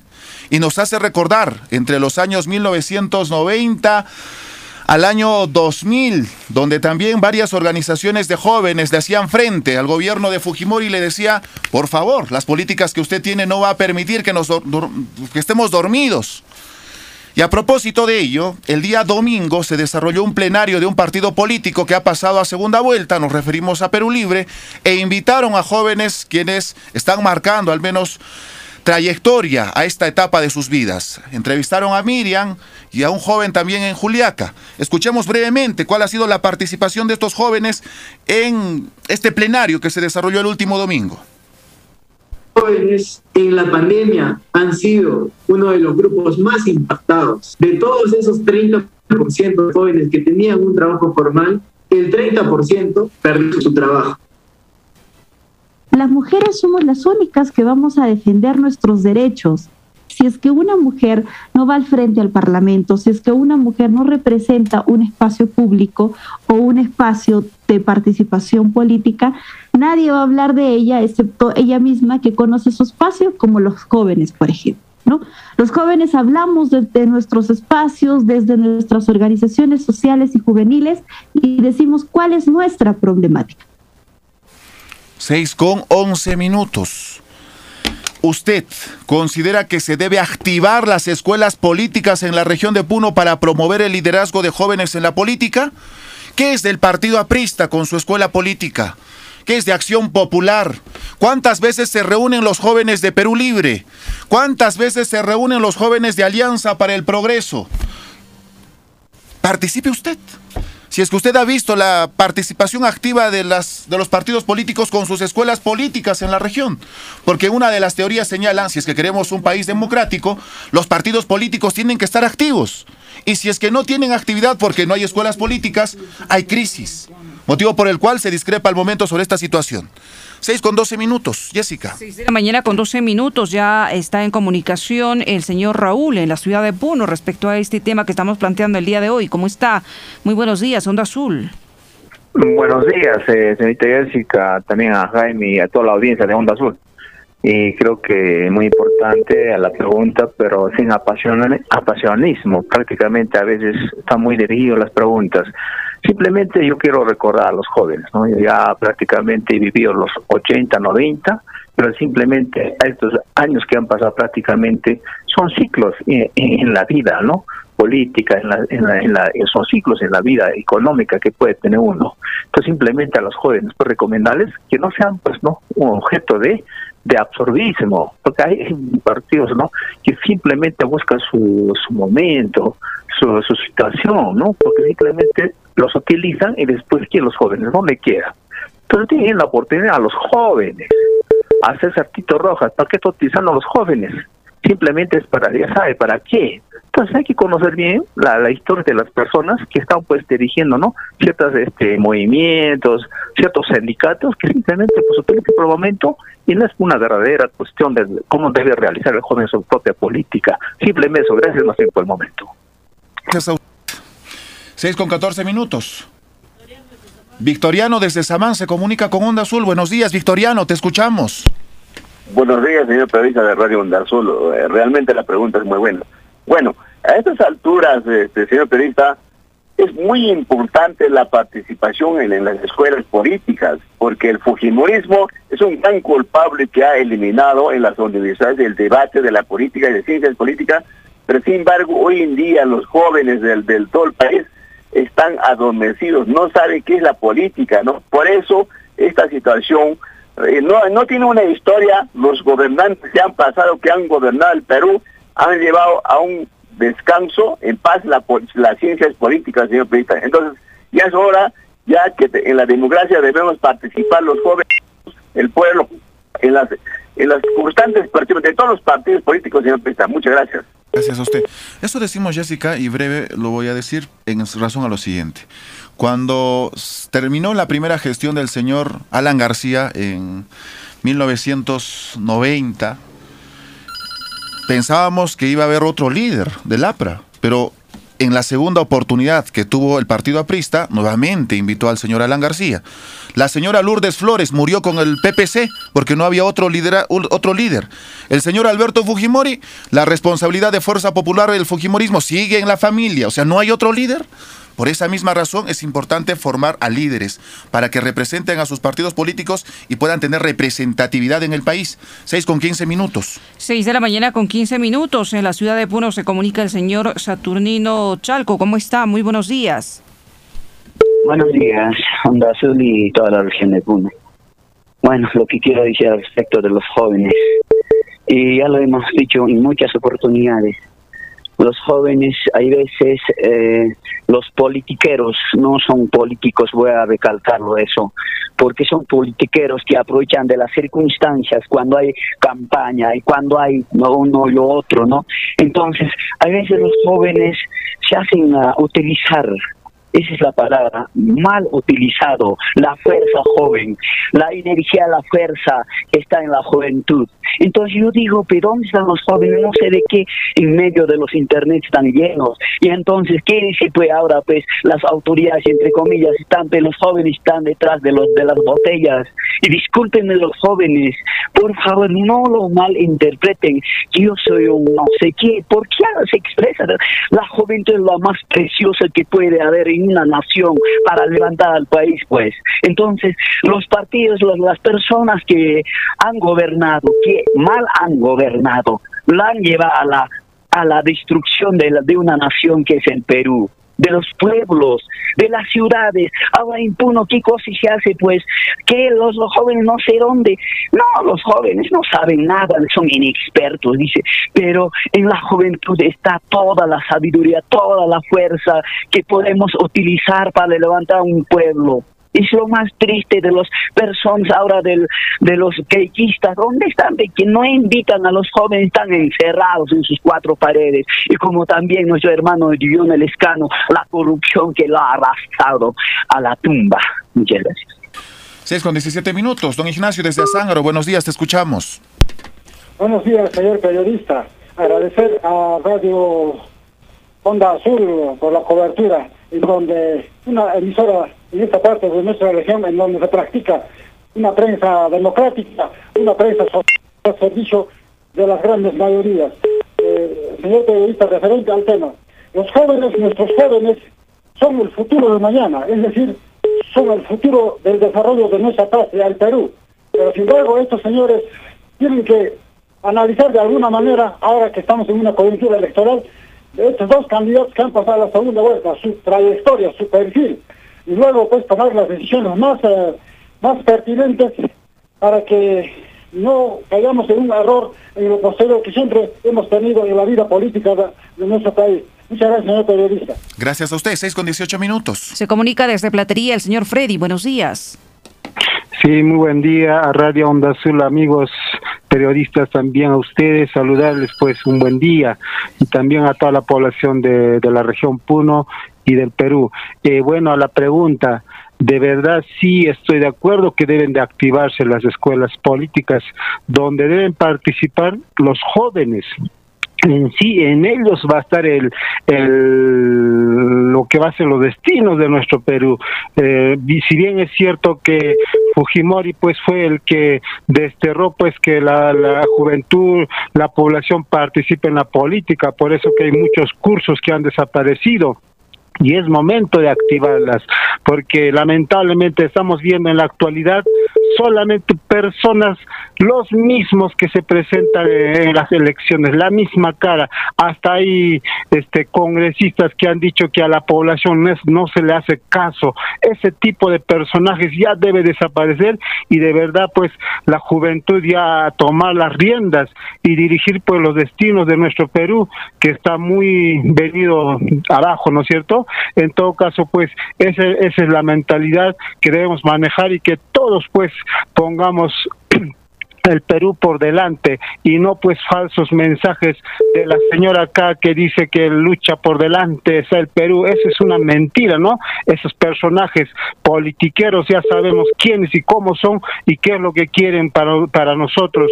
Solamente pobreza, miseria. La juventud es momento de levantarse y ya pues hacer la política que en sí es lo que queremos para el Perú. Muchas gracias por la oportunidad. 6 con 20 minutos. Gracias a usted. Don Mario desde Puno se comunica. Buenos días. Bienvenido a Onda Azul. Buenos días, señor periodista. Quiero comenzar con el pensamiento de Manuel González Prada, maestro de César Vallejo, que decía, los viejos a la tumba, los jóvenes a la obra y el poder. Creo que hace falta mucho sobre las escuelas este, políticas, señor periodista. La verdad que estamos ya hartos de esta dinastía fujimorista que viene gobernando más de 20, 30 años en el Perú. Y peor todavía es ver ahora esa candidata con la camiseta del Perú, con los símbolos patrios. La verdad es una vergüenza, señor periodista, para la juventud. Yo quisiera que diga, desde las escuelas, desde los colegios, universidades, se inserte el curso de oratoria, así como se inserta el curso de plan, del plan lector, aprender a leer mejor. Yo creo que la oratoria es el curso vital. Me da mucha pena que faltan mujeres líderes en el Perú y sobre todo en nuestra tierra, en la región Puno. El señor periodista, quiero agradecer por esa pregunta y espero que ustedes también, como medio de, de comunicación, eduquen al pueblo. Muchas gracias. Gracias a usted. 6 con 21 minutos. Tenemos otra participación. Efectivamente, se comunica el señor Antonio, o en este caso el señor Milton, en la ciudad de Puno. ¿Cómo está? Buenos días. Buenos días a toda la audiencia de Onda Azul. Realmente es muy interesante el tema, ¿no? Ya que se habla mucho de los partidos políticos, se habla de, de las organizaciones eh, de repente populares que se debe hacer. Pero la pregunta yo creo que en sí, en el fondo, debe ser, ¿qué hacemos los padres nosotros para contribuir con nuestros hijos para que lleven una, vi- una vida política?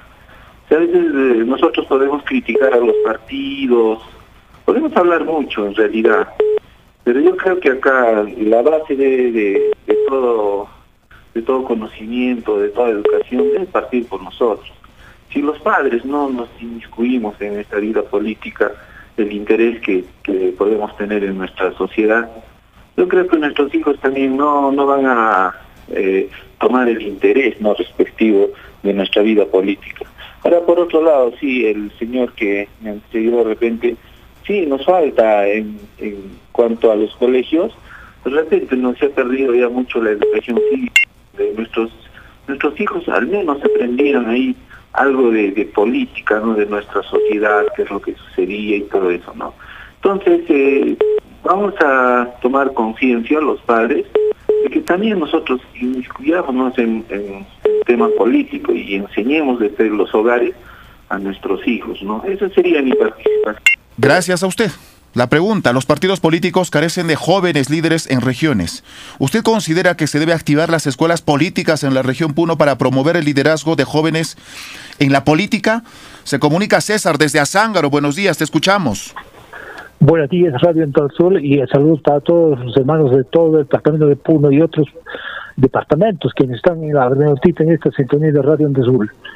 Pues mira, señor periodista, lo que yo quiero decir es lo siguiente. Las- los jóvenes hoy en día no están preparados políticamente. Solamente cuando hay elecciones aparecen algunos politiqueros, pero ahí se van los jóvenes, se hacen engañar sin hacer análisis. Ese es el problema. Ahora, el problema es lo siguiente, eh, señor periodista. Ahora, últimamente con la, con la, con la, con la constitución política del Fujimori, ya no hay política, nadie puede hablar de la política. Hablar de la política en las universidades, en los institutos, era totalmente prohibido. Ya parecía un crimen. Por eso que la juventud hoy en día ya no tenemos líderes jóvenes, ya no hay organizaciones campesinas, porque aquellos que hablan de la, de la política son marxistas, comunistas. Eso es en concreto, señor periodista. Muchas gracias. Bien, gracias a usted. 6 con 24 minutos. Desde la provincia de Azángaro nos vamos a trasladar hasta Lampa. Desde ahí se comunica el señor Antonio. ¿Cómo está? Muy buenos días. Buenos días, eh, eh, Roger y señorita.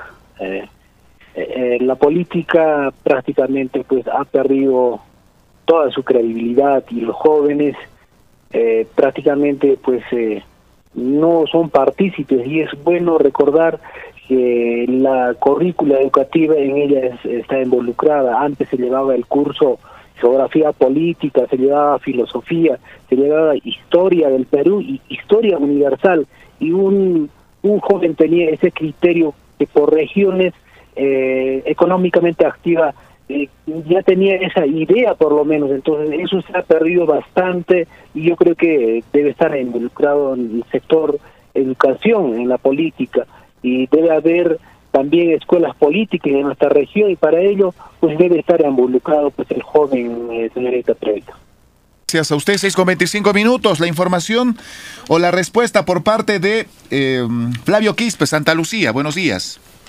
Gracias, amigo periodista de Radio Onda Azul. Bueno, con optimismo y perseverancia manifestar a la- toda la juventud de nuestro Quimpuno, levantar las banderas de unidad, organización y participación activa en la política. Ya es tiempo a que los jóvenes estén asumiendo eh, cargos importantes al servicio de nuestra región y al país. Muchas gracias. A usted, 6 con 25 minutos. Desde Salcedo se comunica la señora Sonia. ¿Cómo está? Buenos días. Buenos días. Si puede bajar el volumen de su receptor, por favor, porque se está filtrando un sonido. Señora Sonia, le estamos escuchando. Adelante usted. Buenos días, señorita. Quisiera participar. Sí, la estamos escuchando, pero baje el volumen de su receptor. Ya. Ahora sí la escuchamos. Adelante usted. Bueno, este, en cuanto a la participación de los jóvenes en la política, esto debe forjarse en parte de la educación, ya sea eh, primaria o secundaria, porque los jóvenes están listos así para estar participando en la política, pero ¿qué les pasa? Los jóvenes no pueden participar porque los grandes políticos que están formados entre ellos como un árbol lo que se hacen, bueno, pues no nos dejan, nos limitan, ¿no? A veces para un rato, a veces nos hacen participar. Por eso que yo digo que debe ser en parte de la educación. Los jóvenes deben estar en el colegio, en la escuela, deben de forjarse ya, asumir cargos así como asumen ahora poco todavía. Eso. pues. Gracias, gracias, gracias a usted. 6 con 27 minutos. Qué bien, la primera participación de una mujer. Queremos más participación de mujeres y jóvenes. Si están despiertos los jóvenes a esta hora de la mañana.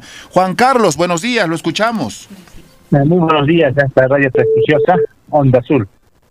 Primeramente, para decir el gobierno ha implantado el miedo a nivel. Es por eso que en la currícula nacional se ha quitado cursos muy importantes que los jóvenes hoy en día no conocen la realidad de Perú. Es lamentable que el gobierno ahora en el sector educación también haya implantado un aplicativo un aplicativo en donde los padres de familia o los estudiantes o el apoderado pueda quejarse si el profesor hace eh, algún aspecto político.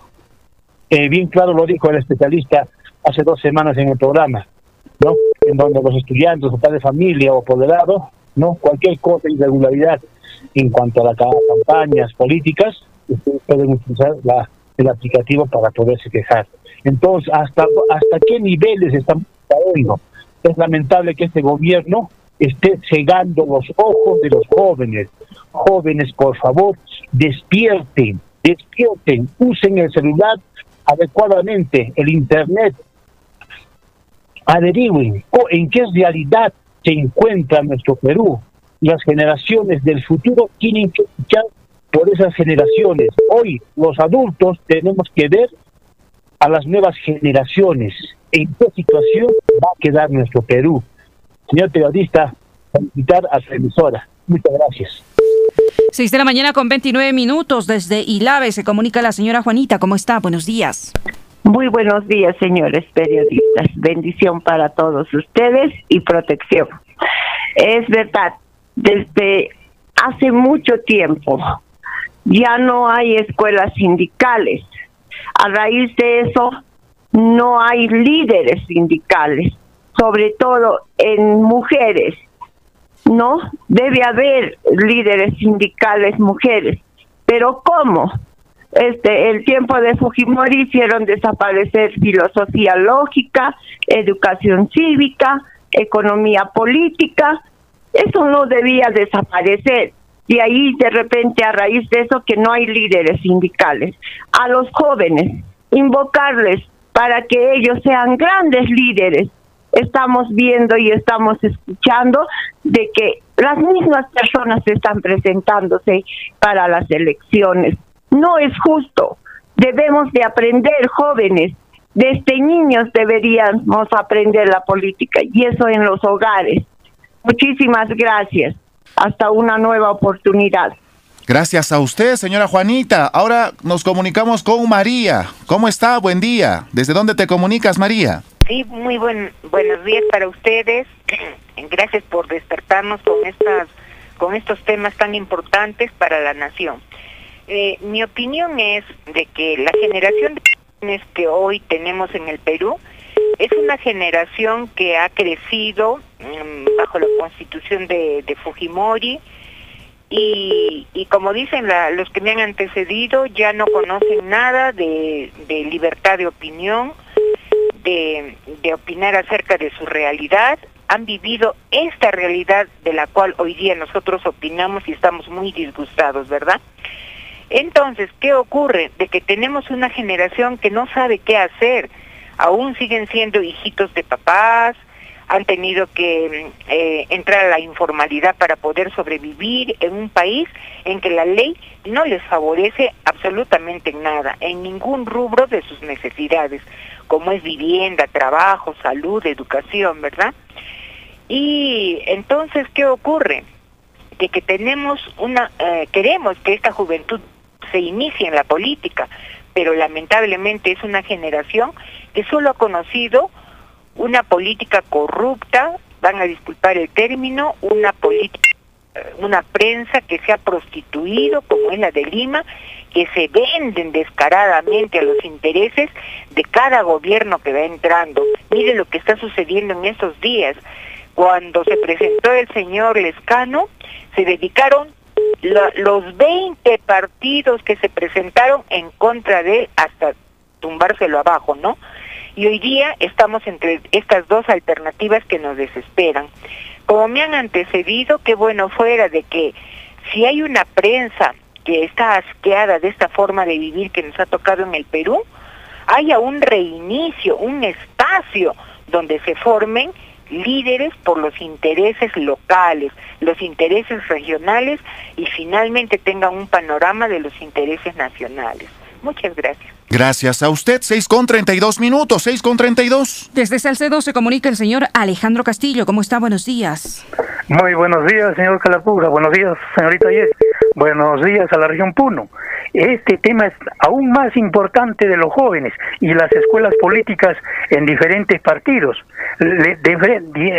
directamente diremos de que los grandes partidos tienen la culpa de, de darles la importancia a los jóvenes. Caso el APRA, caso Acción Popular, el PPC. ¿Dónde están pues los semilleros? ¿Dónde están los pequeños talentos en política? Los han desaparecido. ¿Quiénes? Los mayores los que siempre han querido estar en el poder y no se les ha dado importancia. El que les habla fue chapista, estuve en el JAP, tuve que renunciar por la corrupción del segundo gobierno de Alan García. Entonces, desde ahí, tan solo invoco para darles importancia a los jóvenes, a los padres de familia en sus hogares, a los maestros y a otras instituciones que se les dé importancia a los jóvenes. ¿Cómo? Buscándoles eh, su talento de política, porque la, la, política también nace en una persona, así como el deporte y otras, otras áreas, ¿no?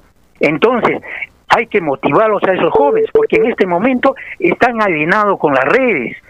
A veces hablan cosas que no deben y se basan a eso. No tienen a dónde recurrir. ¿Y quiénes estamos para eso? Nosotros.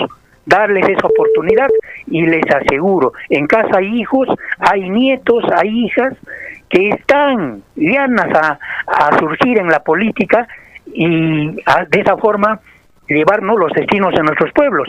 Hay, en, lo que nos falta es descubrirlos y motivarlos. Y les aseguro que esa juventud va a salir adelante. Hay ejemplos, como regidores que ahora están en municipios, jóvenes que hablan, han salido unos cuantos de la universidad y otras instituciones eh, todavía hay. Entonces, descubrirlos y darles esa motivación. Esos jóvenes necesitan de nosotros. Gracias. Castillo, 6 con 34. Mil disculpas, hay bastante comunicación y esta va a ser la última. José desde Salcedo nos indica que lo hicieron despertar temprano porque estamos hablando de temas de jóvenes. Buenos días, José, lo escuchamos. Buenos días, a Onda Sur y a toda la región de Puno. ¿Qué se llama? La, escuela política ah, han manejado para asusar nomás, pero no para el desarrollo. Gracias. 6 con 35 minutos. Bueno, ha sido muy breve su participación.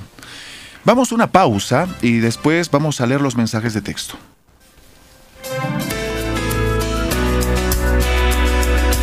Moderna y cercana, así es tu radio.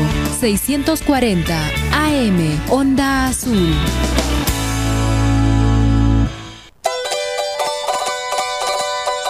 En el distrito de Pichacán y Laraqueri, cuna del Cajelo y Carabotas, estamos celebrando nuestro 167 aniversario. Te invitamos para este primero de mayo a la audición radial a partir de las 6 de la tarde, transmitido por Radio Onda Azul y sus redes sociales. Ingeniero Pedro Erasmo Ramos Coutinho, alcalde. Kulia María Uñichtati, ingeniero nakaj isnaqa proyecto petar titikaka mayiri componente ukana. Hisa, uñichtua kun hamsa kallanta sepki irnaqa winakampi, colectores ukanaka lurañatake, tuberías principales de desagüe, akiri punomarcana. Kulia kayati ñamawa, akiri irnaqa winaj wakisiniwa, pavimento kutapiñataki, busunanaka uskuñataki, sankanaka hurksuñataki, tuberianaka uskuñataki, ukamarusa, obratej tukuyatajaneja, unjamanateja, kipkau haitatani. Ukamawa hilata Juan, ukaruste jutara keniwa payere componente, ukaste, ukahach a tubería nakaja, magat katarakiniwa machaca planta de tratamiento, ukarua. Kusara quizá, akiri proyecto wali suyatawa, ukamasti yanapi pañasawa, takpacha irnaka wiparo, amtap pañani, suma irnaka winakaja, wawana kasatakiwa keparani. Akirisi, proyecto petar titikaka, ukana yatia wipawa. Feliz 167 aniversario Distrito de Ácora, capital del folclore aymara y primer productor de fresas de altura. Este sábado, primero de mayo, desde las 8 de la noche, celebra con nosotros en nuestra audición radial de aniversario, transmitido por Radio Onda Azul y sus redes sociales. Lucio Istaña Ramos, alcalde, juntos por el desarrollo integral de Ácora. Onda Azul Noticias, proponiendo alternativas para el desarrollo de la región. Edición Central. Tú tienes un mensajito, mensajito, mensajito. Son exactamente las 6 de la mañana con 38 minutos. Quiero compartir dos experiencias respecto al tema de la participación de los jóvenes en política. En Sea una- breve, señor Jaime, porque tenemos varios mensajes de A ver, en alguna oportunidad conversamos con un joven del partido aprista y él era opción para que pueda postular como precandidato para ser elegido presidente de la República. Sin embargo, in- internamente nos decía, por favor, esto que no salga al aire. Quienes asumen responsabilidades en el partido, Mauricio Mulder, Jorge del Castillo, Alan García en su momento, no permitían que estos nuevos jóvenes puedan asumir retos dentro del partido aprista. Y nosotros decíamos, pero ¿por qué? Políticos eternos. Claro, y es que cuando hablan del partido aprista, obviamente, para fortalecer las capacidades de sus líderes, los envían afuera, a otros países, o al menos eso es lo que se ten- entendía años anteriores. Pero quienes estaban siendo beneficiados con estas becas solamente eran familias de quienes estaban asumiendo el liderazgo del partido aprista en Lima. O sea, hay oportunidades para que los jóvenes de nuestro país puedan salir al extranjero con una beca, si es que se dirige el tema de la política. Pero quienes son beneficiados con estas becas son familias de quienes lideran y que tienen el poder de los partidos políticos. Ahora, ¿cómo es que debería de cimentarse la política? ¿Y qué mala herencia están dejando muchas personas quienes quieren llegar al poder a como de lugar?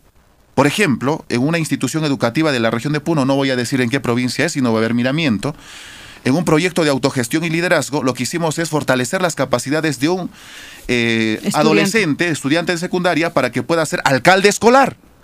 Pero quedó en el segundo lugar. ¿Pero por qué en el segundo lugar si era el mejor referente a comparación de otras tres listas que se presentaron? El primer lugar ganó, ¿por qué? Porque el candidato repartió 50 céntimos un solo a sus compañeritos de la institución educativa y quedó en el primer lugar. Y este candidato no estaba preparado. Y no estaba preparado porque no tenía facilidad de palabra, pero el candidato que habíamos formado como líder, sí, tenía la capacidad y las propuestas que hacía en su institución educativa era coherente. Por eso decimos, qué mal ejemplo de algunas personas quienes van al sector rural y están entregando dinero en las cajitas de fósforo y entre otros, y estamos distrayendo a la juventud y estamos dando un pésimo ejemplo. Por eso decimos, por favor, si es que queremos hablar de política, tenemos que formar a los partidos políticos, pero hay muchas observaciones, porque algunos dicen, no, es que los utilizan a jóvenes para las pintas. No, de momento nomás los utilizan a los jóvenes para que puedan decir, sí, nuestro partido político tiene representación joven. Pero no, ese no tiene que ser el propósito de las escuelas políticas, sino de formarlos como líderes, con principios, para que puedan confrontar democráticamente con otros y tener nuevas caras en las elecciones. Porque en las vigentes, hasta hace más de 20 años, las mismas caras cuando se presentan en la política, o si no, los hijos de la misma familia, ¿no? Hablando de la misma familia, Jaime, aquí nos envían un mensaje de texto donde nos dice el señor Freddy Gutiérrez. Buenos días, señores periodistas. Es lamentable decirlo, hoy en día la política ya no es democrática, es al contrario familiar, dice. Nuestra juventud solo en campaña son tomados en cuenta y por supuesto utilizados por los intereses personales y familiares de los politiqueros de turno. No existe ya partidos políticos, solo agrupaciones para elecciones. Sería muy importante que los jóvenes formen partidos políticos futuros porque los actuales están infestados de corrupción, dice este mensaje de texto. Sí escribe en el Facebook, buenos días, Onda Azul. Había jóvenes políticos o candidatos, pero nadie o pocos le dan importancia a la juventud. Vamos a ver otro mensaje de texto. Dice, buenos días, Onda Azul, con respeto al tema. Eh, la juventud no tiene liderazgo porque simplemente no leen y no se preparan. Por tanto, no conocen su realidad y se hacen absorber y engañar fácilmente. Otro, el sistema educativo actual ha cortado los cursos de filosofía, psicología y economía política. Y por último, los jóvenes se dedican a malograr su mente en Internet. Atentamente, Jorge dice. Escribe, buenos días, los partidos solo aparecen cuando hay elecciones y los jóvenes son utilizados. El ser humano por naturaleza es político. En cuanto a la formación política de los jóvenes, los adultos debemos apoyarlos. En cada barrio, en cada comunidad debe haber una organización juvenil. Las municipalidades, los gobiernos regionales no tienen ni un proyecto destinado a la juventud. Buen día, Dice Fujimori mató a la participación de los jóvenes al desaparecer los cursos de filosofía y psicología, dice este mensaje de texto. Otro mensaje dice, buenos días, Freddy escribe a, On- a Onda Azul en el Facebook, buenos días amigos de Onda Azul. Deben activarse las escuelas políticas, donde haya participación permanente de las juventudes para ver la realidad social, cultural, económica, política, para poder levantar la política como tal al servicio del pueblo y no que esté al servicio de los corruptos. Buen día, la política se aprende desde el hogar formando identidad, practicando y teniendo pleno conocimiento de su libertad, su región, sus recursos naturales y formar plena convicción, dice, por el servicio a su prójimo. Raúl dice, en estos tiempos de la era digital son para ser títeres de gobiernos, ser robotizados, ser también niños y jóvenes ludópatas. La educación es cosa de locos ahora. Nadie se da cuenta que nos han metido terrorismo cotidiano en aprendo a distancia, bueno, etcétera. Señores periodistas de Onda Azul, buen día. La escuela política lo enterró el Fujimorismo. Los jóvenes que participaban en la política, supuestos líderes, los pools en corrupción, dice, estos supuestos dirigentes de los jóvenes a los cachimbos se lo manejan como a sus ovejitas, dice este mensaje de texto. Anastasio, señores periodistas, muy buenos días. Hoy en día agrupan para asaltar al dinero del pueblo. No hay política. La política es punto de partida de las acciones prácticas de un partido y se manifiesta en el proceso y el resultado final de sus acciones. Vamos a leer algunos mensajes de texto de eh, WhatsApp. WhatsApp. Porque si no también nos van a reclamar. Dice, buen día, el Fujiaprismo relegó a las escuelas políticas bajo el pretexto de eliminar Sendero Luminoso. Ahora que no tiene credibilidad este grupo político, pretende crear a la Escuela Naranja, donde, oh sorpresa, están formando a Federico Danton, hijo de Alan García. Así secuestrarán a la política del país, dice este mensaje de texto. Ernesto Wichi escribe en el Facebook, la política no alcanza a los jóvenes porque la politiquería está atrapado por los asociados en saqueo y el poder económico. No hay conciencia limpia en los candidatos. Buen día, periodistas de Onda Azul. Respecto a la pregunta si se debe reactivar o activarse las escuelas políticas para que los jóvenes participen en política, y hoy en día creo que los jóvenes pueden hacerlo y tienen base porque lo pueden hacer bien, dice este mensaje. Raúl Ormeño, ¿hasta cuándo, puneño peruano, seguimos con pensamientos retrógrados? Bueno. Buenos días, más parece una emisión. Ah, bueno, están Léenos, si es que utilizando términos muy fuertes que bueno, solo le, agradecemos a nuestro amigo oyente por estar en sintonía de Onda Azul. Bueno, nos dirán que estamos impulsando la izquierda. Esto es el sentir de un joven. No tenemos que estar dormidos. Por favor a los jóvenes, para que puedan liderar. Si es que el Partido de Fuerza Popular tiene también su escuela de líderes, bienvenido sea. Nos gustaría una participación activa entre los diferentes partidos, Partido Aprista, el Partido Popular Cristiano, eh, Perú Libre, pero no queremos ver a muchos jóvenes dormidos que están en otras situaciones, que no tienen nada que ver con el desarrollo. Jóvenes que ni siquiera saben cómo se llama su presidente de la República. Jóvenes que ni siquiera saben cómo se llaman sus congresistas. Eso es preocupante. 6 con 46 minutos. Bueno, hay otros mensajes, sin embargo el tiempo es apremiante. Vamos a dejar este tema ahí y nos comunicamos con Franklin Alejo. Franklin, buenos días. Gracias. A estas horas de la mañana estamos en las intersecciones de la avenida Titicaca con la avenida del Sol, unos cuantos metros hacia abajo. Están esas tiendas que extienden algunos productos de primera necesidad y vamos a cotizar los mismos respecto a tras el incremento del dólar también. ¿Cómo está Cacerita? Buenos días. ¿Cómo está el precio de los productos de primera necesidad? El balón de gas, por ejemplo, porque ayer ya se decía que hubo un incremento significativo del dólar.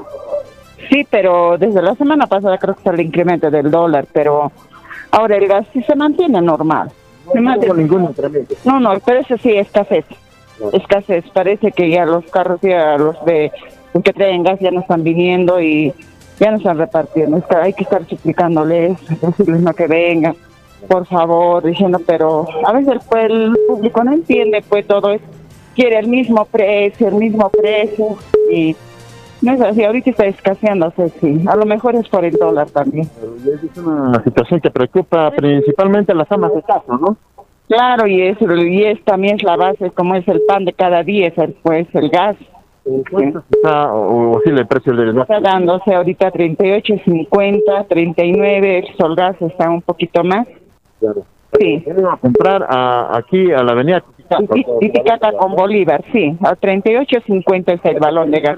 No se cobran por el transporte. Por el transporte les llevan, creo, a domicilio por cierta cantidad también, sí, pero más vienen, por economizarse, vienen siempre a 38.50 el balón de gas. Respecto al arroz, al azúcar, ¿hubo algún Está incremento? incrementándose, está incrementándose, se está escaseándose, todo por el problema. Desde ya ni los carros ya no quieren dejarse ya el arroz, traer el arroz con otro precio ya prácticamente, se ha subido. Ahí también es un mayor control de parte del gobierno, ¿no? porque como usted dice, el precio se mantiene, pero ya escasea. Ya escasea, eso está también, pues está escaseando, no hay por eso de los carros de, digamos, los que traen los, los arroz de arequipa, esas cosas, y mm, vienen, ¿no? Dicen ya con otro precio, pese que estamos ya en la cosecha del arroz, ya debe ser un poco más económico, pero no, sí. Mayor control en todo caso. Sí, de esa manera. Regular también. Regular también tendría que tener un mayor control porque los productos ya al momento de subir, de escasear, ya suben el precio, pues ya, ya no se puede. Seguir trabajando. Gracias. Bien, lo hemos escuchado. En todo caso, eh, si bien es cierto, se mantiene el precio de los productos de primera necesidad, pero estas últimas semanas ya hubo una escasez. Esta es una preocupación principalmente para las amas de casa a nivel de la ciudad, la región y el país. Onda Azul Noticias, comunicación al instante. 6 de la mañana con 48 minutos. Nos vamos a trasladar hasta Mazocruz. Al parecer se ha registrado un lamentable accidente de tránsito. Henry Nina, ¿cómo está? Buenos días.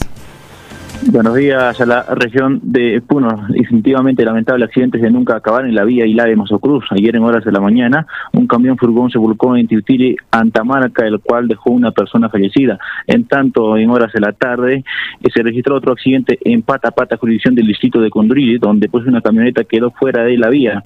Estos accidentes se registran por la alta velocidad que emplean los conductores y el desnivel de la vía, ya que eh, pues ha sido abandonada por una constructora. En tanto, para los usuarios del programa Pensión 65 de los distritos de Mazocruz y Cundrire, el pago se realizará el día jueves 29 de abril a partir de las 10 de la mañana en sus localidades. Onda sus noticias comunicación al instante. 6 con 50 minutos. Vamos a una breve pausa. Retornamos con más. Somos parte de ti. Somos Radio Onda Azul. Comunicación al instante.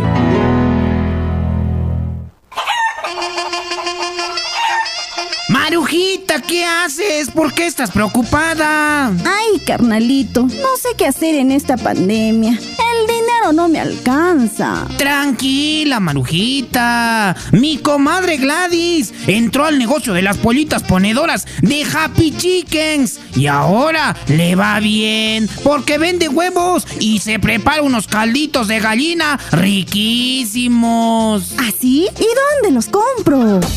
En Puno, en el Girón Estrellas 319, donde queda en el barrio Alto Santa Rosa y en Ilave también, en Avenida América 561. Te puedes comunicar a los números 951 75 55 66 y al 950 42 60 33. Ah, y recuerda que estas pollitas están aclimatadas a la sierra. Ve y aprovecha esta oportunidad.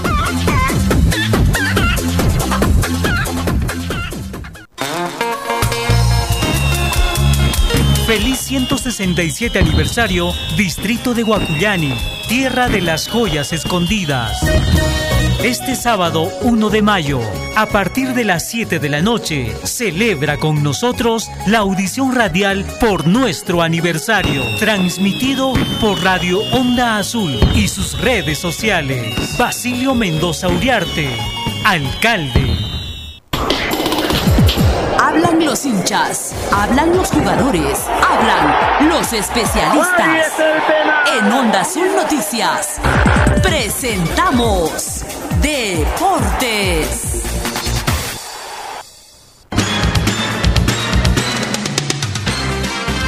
Seis de la mañana con 52 minutos. 6 de la mañana con 52 minutos y el Universitario de Deportes arribó a Argentina para el duelo ante Defensa y Justicia. El plantel dirigido por Ángel Comiso ya se encuentra en Buenos Aires para medirse ante Defensa y Justicia por la Copa Libertadores. Jaime, para que usted no diga que, que no anuncio nada del Universitario, ya hemos dado pues esta información deportiva, pero ¿qué nos dice Patricio Alanoca? ¿Cómo están? Buenos días.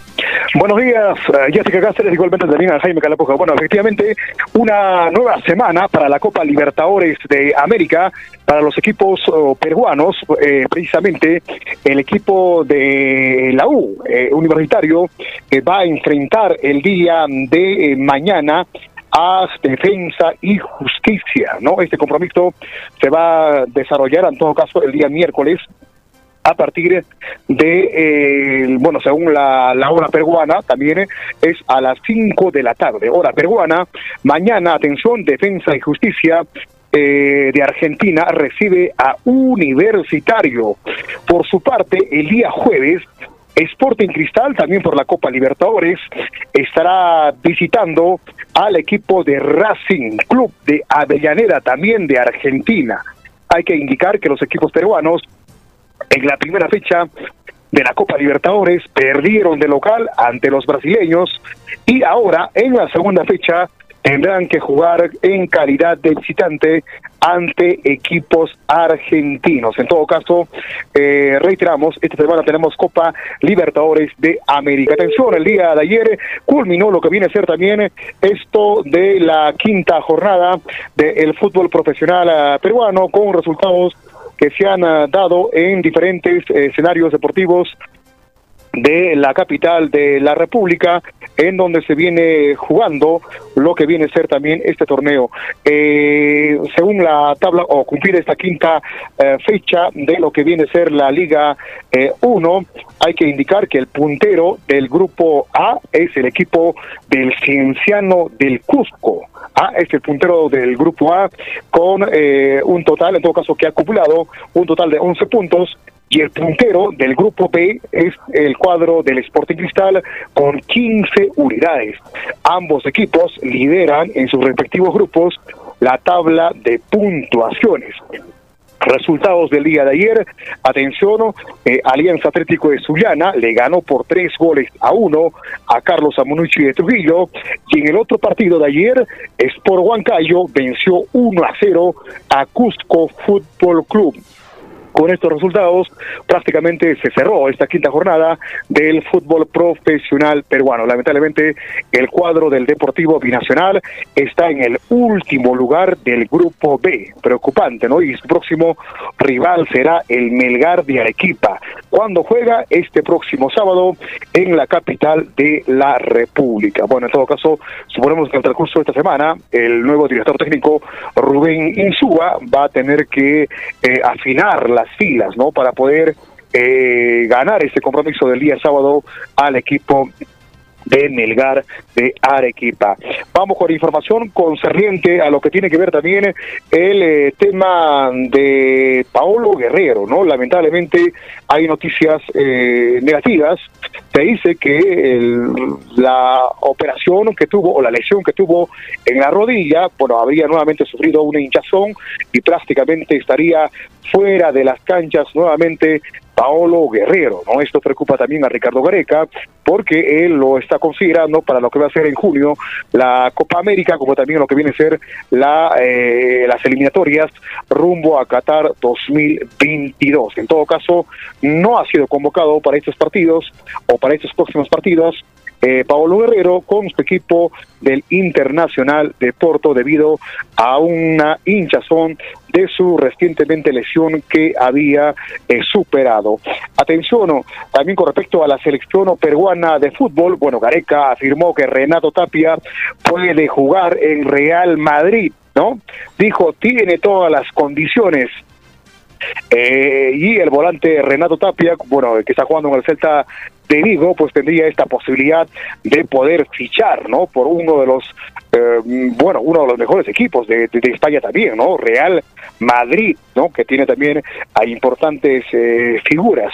En todo caso, vamos a ver de, qué manera también se pueda desarrollar este, esta contratación, pero esta es la palabra también del profesor Ricardo Gareca, que eh, prácticamente ha indicado que de todas maneras Tapia podría estar jugando en el fútbol español en el Real Madrid.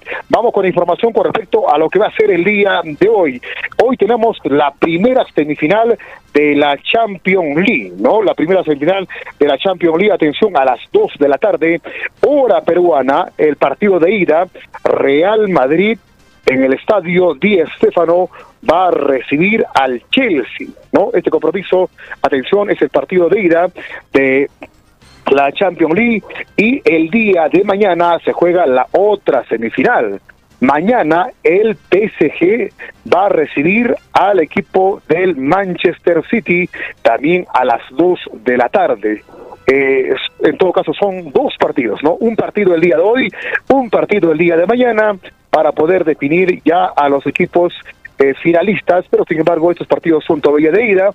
La próxima semana se juegan los partidos de vuelta para conocer finalmente quiénes jugarán la gran final de la UEFA Liga de Campeones, eh, el cual está previsto, ¿no? La final final está previsto para el 29 de mayo respectivamente. Bueno, en todo caso, hoy tenemos oh, partido para poder, pues un partido imperdible, ¿no? Porque ambos equipos también tienen eh, lo suyo y prácticamente van a dar eh, lo mejor para poder sacar ventaja en esta primera eh, semifinal de la Liga de Campeones. Atención, Gabigol indica a nivel internacional que pagará más de 20 mil eh, dólares por asistir, bueno, a un casino clandestino en plena pandemia. Bueno, es una sanción, ¿no? Es una sanción de 20 mil eh, dólares por asistir, pues, y por romper los protocolos de bioseguridad. Garigol es el que va a ser sancionado a nivel de lo que viene a ser también el fútbol mundial. Atención, vamos con algo de voleibol y hablemos del campeonato nacional de mayores. Eh, hay que indicar que están compitiendo diferentes equipos en este certamen. Uno de ellos es Alianza Lima, que es protagonista también en este campeonato que se viene desarrollando en la capital de la República con diferentes equipos. Hay partidos, atención para esta semana, atención el día eh, de mañana. Alianza Lima jugará con, con Rebasa Acosta a la una y treinta. Atención, luego eh, el primero de mayo, eh, Alianza Lima jugará con Hamza eh, luego Alianza jugará con Rebasa Costa. Bueno, estos son los partidos del cuadro de Alianza Lima, ¿no? Toda la promoción del cuadro de Alianza Lima eh, en el grupo B de la Liga Nacional de Voleibol y una de sus jugadoras es Brinda Lobatón. ¿ah? Es una de las principales figuras que tiene el cuadro de Alianza Lima que se alista para afrontar la segunda etapa de la Liga Nacional Superior de Voleibol 2020 que se cumple en la capital de la República. Hasta aquí con la información deportiva, la ampliación de estas y otras notas hoy a la una en Gaceta Deportiva. Tengan ustedes muy buenos días. Desde Puno, a orillas del lago Titicaca, tu mejor compañía, Onda Azul, comunicación al instante.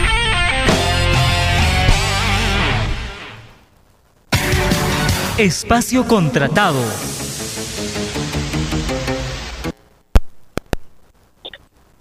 Buenos días, buenos días a todos los oyentes de Radio Onda Azul, como siempre, aquí a nombre de Salud Visión, informando, detallando, dando las ultimitas de esta gran campaña visual que sigue realizándose en el centro de la ciudad, así que si usted me está escuchando a esta hora de la mañana y hasta el momento no ha acudido a la campaña visual de Salud Visión, pues tiene que hacerlo el día de hoy. Aproveche, dése un salto, acérquese al Club Puntur en la Plaza de Armas de la ciudad de Puno, donde estamos atendiendo en horarios continuos. Hoy día, hoy día, martes, no es la excepción, estamos de 9 de la mañana en punto hasta las 7 de la noche en horario corrido continuo, realizando estos seis exámenes especializados de la vista. Seis exámenes que incluyen el examen de agudeza visual, la medida computarizada de la vista, los descartes de catarata y de carnosidad, descartes de ojo rojo y de ojo seco. Realizamos despistajes del ojo perezoso, del queratocono y de cualquier dificultad visual en general como la hipermetropía, miopía, el astigmatismo o la presbicia. Todos los exámenes que acabo de mencionar y acabo de detallar le cuesta y le vale solo 10 soles y donde además de que solo le vale 10 soles estos seis exámenes de la vista, Seguimos aún con el 2 por 1 donde usted puede venir con el familiar más cercano, eh, más querido, traer al papá, la mamá, al hermano, a la hermana, poder por ahí también traer al esposo, a la esposa o a los pequeños de la casa, porque recuerde de que la atención es para público en general. Seis exámenes especializados de la vista, solo 10 soles y estamos en 2 por 1. Ingresan dos pacientes, solamente paga uno. Esta promoción la tenemos para que usted lo pueda aprovechar de 9 de la mañana hasta las 7 de la noche en el Club Puntur, en la Plaza de Armas de la ciudad de Puno. Además de ello, todo en servicio de óptica está con el 50% de descuento, una gran liquidación para que usted pueda renovar sus lunas, renovar sus lentes, cambiar de montura, adquirir nuevos lentes de medida todo con descuento, con el 50% de descuento. Lentes Blue Defense con el filtro para la luz azul, para la luz de la computadora y del celular, lo encuentra a mitad de precio. Lentes multifocales, eh, bifocales, en resinas antirreflejos, antirrayaduras, todo con el 50% de descuento. Además de ello, el regalo de sus lentes de sol con protección V400 que se lo estamos obsequiando con mucho cariño para todos los oyentes de Radio Onda Azul. Así que es una oportunidad inigualable que le da Salud Visión en el Club Punto y los invitamos cordialmente a que puedan cuidar su salud, puedan cuidar sus ojos, porque recuerde que los ojos son expuestos constantemente a factores ambientales, hablamos como la tierra, el polvo, el humo, la radiación ultravioleta y esto daña nuestros ojos. Hay que protegerlos, hay que prevenir. Más vale prevenir que más vale prevenir que lamentar y por ello desde que los invitamos al Club Punto en la Plaza de Armas hoy de 9 de la mañana a 7 de la noche, donde la consulta está a solo 10 soles, 2 por 1 en todo el servicio y además de ello estamos con descuentos del 50% en el servicio de óptica. Los invitamos cordialmente, cuide su salud con Salud Visión. Este fue un espacio contratado. Lo vertido no es responsabilidad de la emisora. Umara sarnaka sinya. Luraña. Hacha luraña naka. Yakana sarnaka yanaka. Uma takasinya. Hiwasana umasaja tapte tokena kansa wali munatawa suma sarnak sinyataki. Ukatpi uka hacha proyecto Vila Chauyani Satasti. Purinta yarekiniwa alaya tokena kata hawira umanaka hayupacha ukaura sanakaja. Kim zapataka sohtatun kamayani litros por segundo. Hisa huka umanaka uka umanakasti irpasi nirakiniwa hacha suma lonko tuunaka taipkama. Uka tuunakasti haktapta parakiniwa kaya kanal kalachaka uchusuma ukaujitana. Ukatja uka umaja suma aiwapta kaya EPS ukaujitarua purini. Ukatja uka umaja takpacha kim zapataka pescatun kawaranka takna suyo marcana uchasiri hakana karua purini. Janiwa urekana casa pijas karakinite. Sumara kiwa pastuna casa hiska hacha kokana casa kilasip karakine. Ukamarusa janiwa kuna chajuana casa uti karakinite kaya alaya tokena kanja. Adquiriste proyecto especial tacna huaquichawi para El esposo, los hijos, hijos políticos, nietos y demás familiares de quien en vida fue madre ejemplar, señora Justina Juana Mamani Villahermosa de Huacani, que en paz descanse y de Dios goce. Invitan a usted y familia, se dignen a participar de la misa de honra el eterno descanso de su alma y recordarse el octavo día de su sensible fallecimiento. Se celebrará el día miércoles 28 de abril del presente a horas 11 de la mañana. La misa virtual se realizará desde su domicilio ubicado en el Girón Villasol 204 del barrio Vallecito de la ciudad de Puno. Los deudos agradecen anticipadamente por este acto de piedad cristiana. 1 de abril del 2021.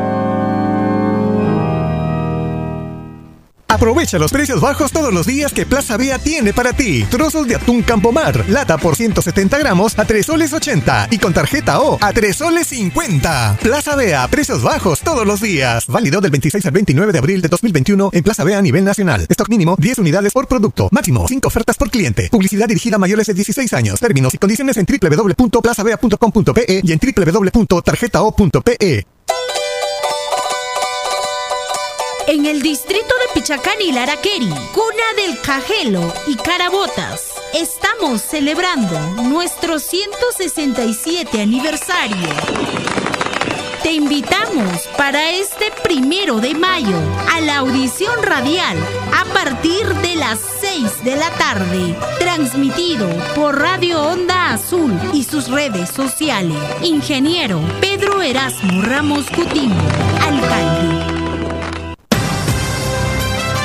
Onda Azul Noticias, proponiendo alternativas para el desarrollo de la región. Edición Central.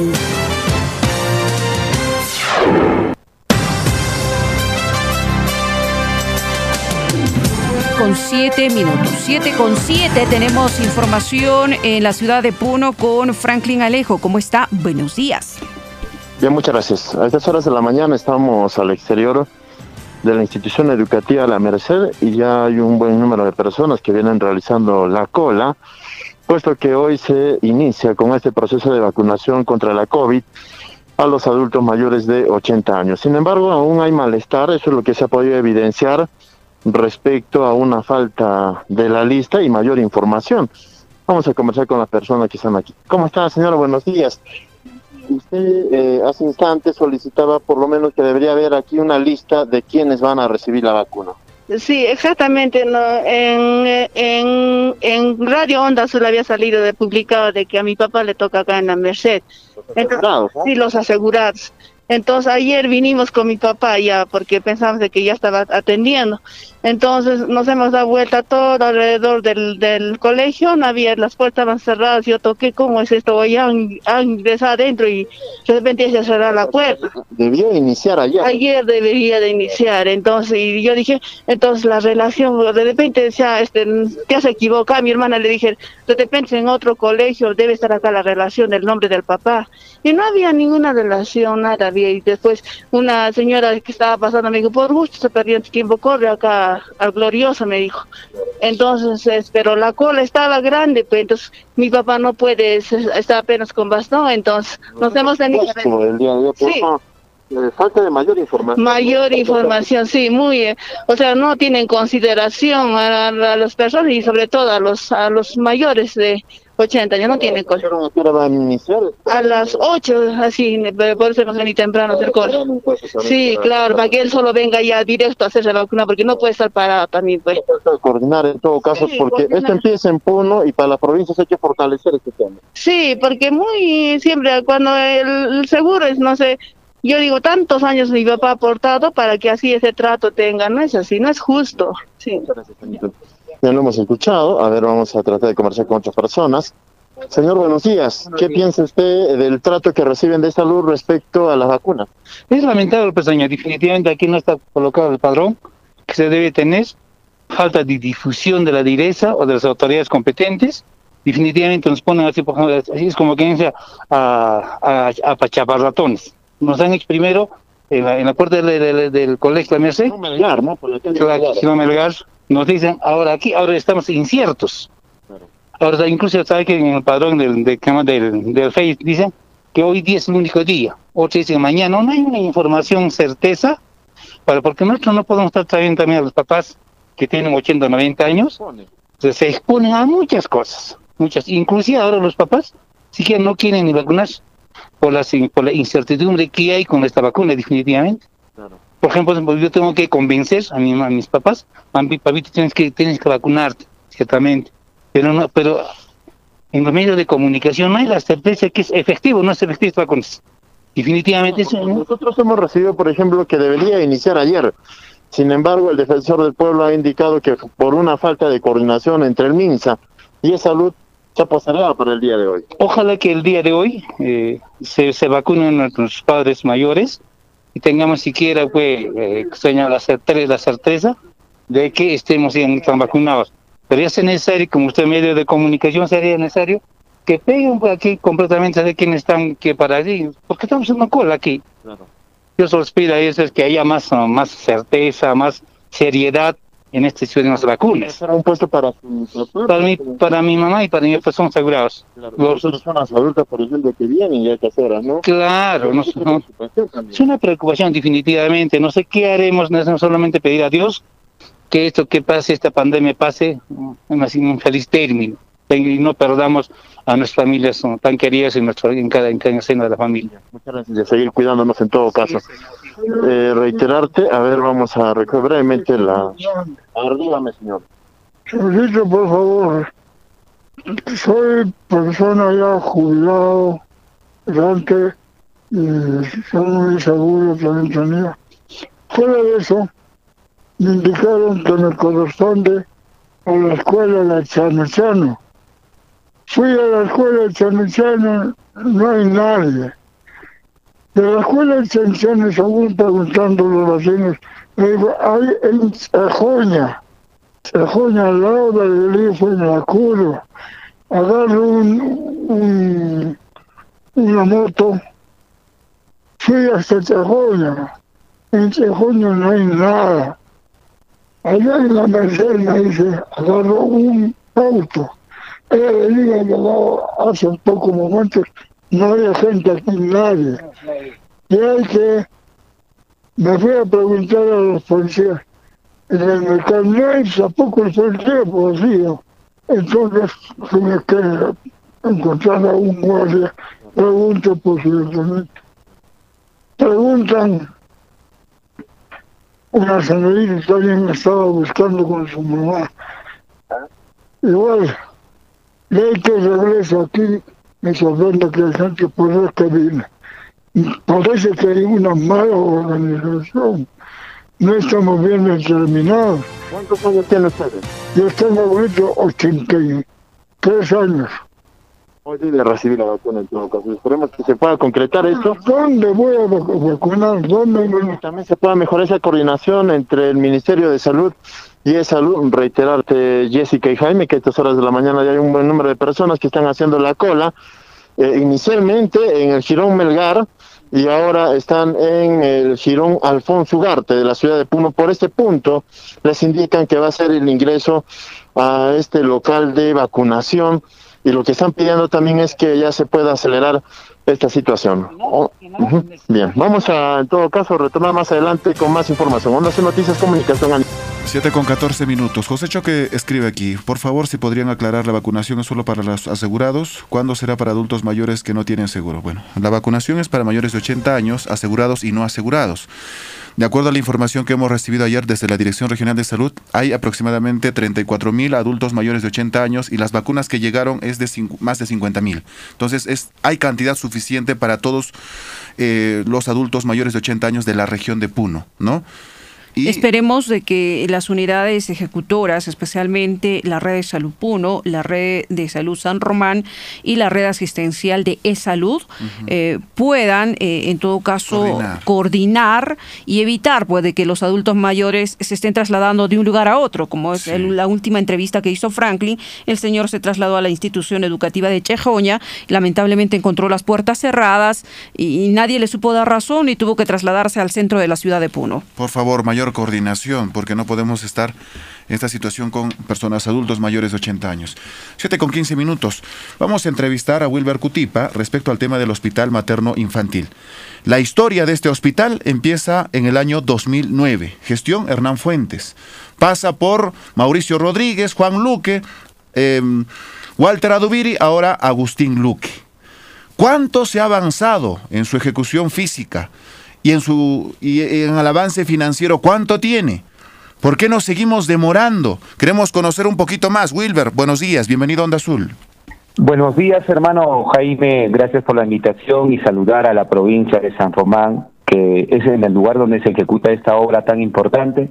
Es lamentable ver cómo el proceso de la ejecución física viene avanzando a pasos de tortuga, incluso vemos que para este año sigue paralizada porque si nosotros hablamos en términos de ejecución de obra, el avance físico acumulado a la fecha, de, desde el momento que empezó en el año 2010 hasta la fecha, solo ha avanzado 15.8%. Ese es el avance físico acumulado y el avance financiero a la fecha refleja el acumulado 53%. Y si hacemos el comparativo, hay un desbalance financiero de 37% que en términos de soles equivale eh, a más o menos 48 millones de desbalance financiero. Eso es lo que se refleja en estos momentos. Hemos escuchado muy atentamente al consejero de la provincia de San Román, Isidro Pacohuanaco, y daba a entender que hay un avance físico de más del 24%, pero usted da a entender que es menos. ¿A qué se refiere ello? Eh, Mira, cuando el consejero se refiere es al avance físico de la infraestructura hospitalaria, que es uno de los componentes del proyecto, que es el 24% del avance físico. Pero en términos de proyecto, porque el proyecto tiene varios componentes, el promedio del avance físico del proyecto es 15.8%. Por supuesto, de eso uno de los componentes, la infraestructura hospitalaria, que es 24%. Tiene toda la razón el consejero de la provincia de San Román. Entonces, observamos de que la asignación de 7 millones que tiene para este año no es suficiente, porque el saldo por asignar para que se concluya esta obra de acuerdo a las proyecciones y a los componentes que tiene el proyecto, se requiere 57 millones todavía por asignar sin considerar el desbalance financiero que hemos mencionado. Entonces, eh, al tener 7 millones en su presupuesto institucional modificado, creemos que este año no lo van a concluir. Se ha escuchado en algunas entrevistas que el gerente regional del gobierno regional eh, viene gestionando una asignación de 23 millones, el cual creemos que es insuficiente para que esta obra se pueda concluir este año. De 134 millones 300 mil soles aproximadamente, que ha sido asignado para el costo de inversión total de este proyecto del materno infantil, falta todavía, bueno, eh, lo que usted indica es que se ha gastado aproximadamente, ¿cuánto por ciento? ¿Cuántos 71 millones? 71 millones que equivale al 53% del avance financiero. O sea, el acumulado es eso desde el año 2010 hasta la fecha. El acumulado de los eh, de lo que se ha gastado es 71 millones de los 134 millones. exactamente. Si tú la restas, hay una diferencia todavía por asignar de eh, 57 millones para este año y para el siguiente año. Es, esto estamos considerando todavía sin, sin considerar su presupuesto institucional modificado. A ver, y usted dice, les le queda 57 millones aproximadamente por gastar, pero hay un desbalance financiero de 48 millones aproximadamente. Esto sumaría casi 100 millones todavía para que se pueda terminar con este proyecto del materno infantil. Por supuesto, porque este desbalance financiero lo que va a acarrear más adelante son adicionales que van a tener de todas adicionales de obra que van a generar, los cuales de todas maneras van a tener que asignarse. Y tienes toda la razón cuando este, dices que se va a requerir más de 100 millones de soles para concluir esta obra, así como se ha proyectado en el expediente técnico. A ver, hay un compromiso de que esta obra posiblemente se termine para el año que viene. ¿Cómo, ¿Cómo ve usted la proyección del PIA para el año 2022? ¿Cuánto se le podría asignar eh, al gobierno regional de Puno para esta obra? Mira, si nosotros revisamos cómo va eh, la formulación del PIA para el próximo año, de acuerdo al reporte del seguimiento de la inversión, para el próximo año, no sé cuál es el criterio que han tomado, pero está con cero soles, es decir, le están dejando desfinanciado a esta obra. Para el año 2022 no lo han asignado ningún sol yo creo que este panorama hay que corregir. En estos momentos está en manos del el gerente regional de planificación, debería responder ante esta situación. Pero de acuerdo a la programación de la OPMI, lo que está dejando es desfinanciado esta obra para el próximo año 2022, a pesar que falta bastante todavía por avanzar en términos de avance físico. A ver, disculpe por la ignorancia, para que se termine la proyección del PIA del año 2022, ¿hasta qué fecha tenían plazo desde el gobierno regional de Puno y con la proyección que tenía que hacer OPMI? De acuerdo al marco normativo, la Directiva 1 indica claramente que al 15 de febrero la, eh, la Oficina de Programación Multianual del Gobierno Regional de Puno debió priorizar para el año 2022 un monto considerable de acuerdo a la programación de obra o de acuerdo al avance físico, pero no lo hicieron. incluso la norma indica que para la fecha 21 de marzo el, el gobierno regional debió publicar con una resolución ejecutiva los proyectos priorizados para el año 2022, el cual es el insumo que sirve también para que eh, la gerencia regional de planificación formule el PIA del próximo año. Entonces, para este año, para para este año tiene 7 millones, pero para el próximo año está desfinanciado, no tiene nada, tiene cero soles. A ver, el saldo por asignar más el desbalance financiero que suma más de 100 millones. En el presente año usted dijo que se tiene planificado 7 millones. Para el año que viene desfinanciado. Entonces, el gobierno de Agustín Luque no va a terminar el hospital materno infantil y, y eso es una preocupación. De todas maneras, aquí no hay un criterio técnico eh, de parte de la OPMI y sobre todo de parte de la Gerencia Regional de Infraestructura, que ellos son los directos responsables en el tema de la asignación presupuestaria y sobre todo la parte de la ejecución física. Nosotros creemos que este, este error debe corregirse porque en términos de prioridad en esta situación de crisis sanitaria, los hospitales de la región de Puno son bastante eh, prioritarios. Incluso aquí se estaría vulnerando el artículo 15 de, la, de la Directiva 1 que ha sido aprobado para el tema de inversión pública. Y no solo eso, incluso si miramos la, el artículo 7 del decreto legislativo 1440, incluso el cual también estarían vulnerando porque cuando hablamos en términos de prioridad y prelación claramente indica que las obras de continuidad son la primera prioridad al momento de asignar los recursos. En ese sentido, el gobierno regional no estaría cumpliendo con este requisito, por lo tanto, estaría vulnerando el marco normativo de inversión pública. En la parte final, y breve por favor, Wilber, ¿qué debería de hacer el gobierno regional? ¿Cómo se debería de corregir esta situación? En estos momentos está en formulación el PIA del gobierno regional para el próximo año. Es momento de corregir esta situación. Yo creo que ya se ha alertado a la provincia de San Román. Está claro que para el año 2022 hasta el momento está desfinanciado, pero están a punto, deberían corregir, están en los plazos para que esta situación se corrija, el cual posteriormente tenga que reflejarse en los anexos del proyecto de ley del presupuesto público para el año 2022. Ahí también se va a reflejar si están dejando con algún monto asignado o verdaderamente han dejado desfinanciado esta obra tan importante para San Román para el próximo año. Bien. Muy amable, Wilber. Estaremos en contacto y en otra oportunidad para hablar también el avance respecto a otros hospitales, el de Ilavi, el de Juli, el de Azángaro. Por supuesto, muchas gracias. Un abrazo. Bien, 7 con 24 minutos. Así se encuentra la situación del Hospital Materno Infantil de Juliaca. Qué pena. 7 con 24. Al parecer que en esta gestión tampoco va a ser concluida esta obra tan requerida por la provincia de San Román. ¿Cuántas gestiones Una han situación pasado? bastante preocupante. Se asigna presupuesto, pero no hay un avance físico. Sí, más bien hay un buen avance financiero, ¿no? Lamentable. 7 de la mañana con 24 minutos. Nos vamos a trasladar hasta la provincia de Carabaya, Macusani. Tenemos información con Juancho Quetocro Yaresi desde Carabaya. Buenos días. ¿Qué tal, Jessica? Buenos días a toda la región de Puno. El día de hoy, pues, bueno, buena la información. Ayer se desarrolló, pues, la audiencia descentralizada con sobre la problemática de los creadores de camellos sudamericanos en la provincia de Carabaya. Y sobre esta audiencia se llegó, pues, a los siguientes acuerdos. Uno de ellos es atención de los proyectos del mejoramiento de capacidades para la recuperación de medios de vida y gestión de riesgos de los pobladores dedicados a la crianza de alpacas a nivel de la provincia de Carabaya. Por otra parte, también financiamiento y crédito de Agrobanco a los centros de acopio de fibra de alpaca y también que el Minagri confiere que el reglamento de la ley 31071 de compras estatales, la compra de fibra de alpacas y o camellos sudamericanos de manera directa al productor alpaquero. Por otra parte, exonerar de la ley de contrataciones del estado de compra de alpacas y a sus derivados por parte de los distintos niveles de gobierno mediante la emisión de una normativa especial.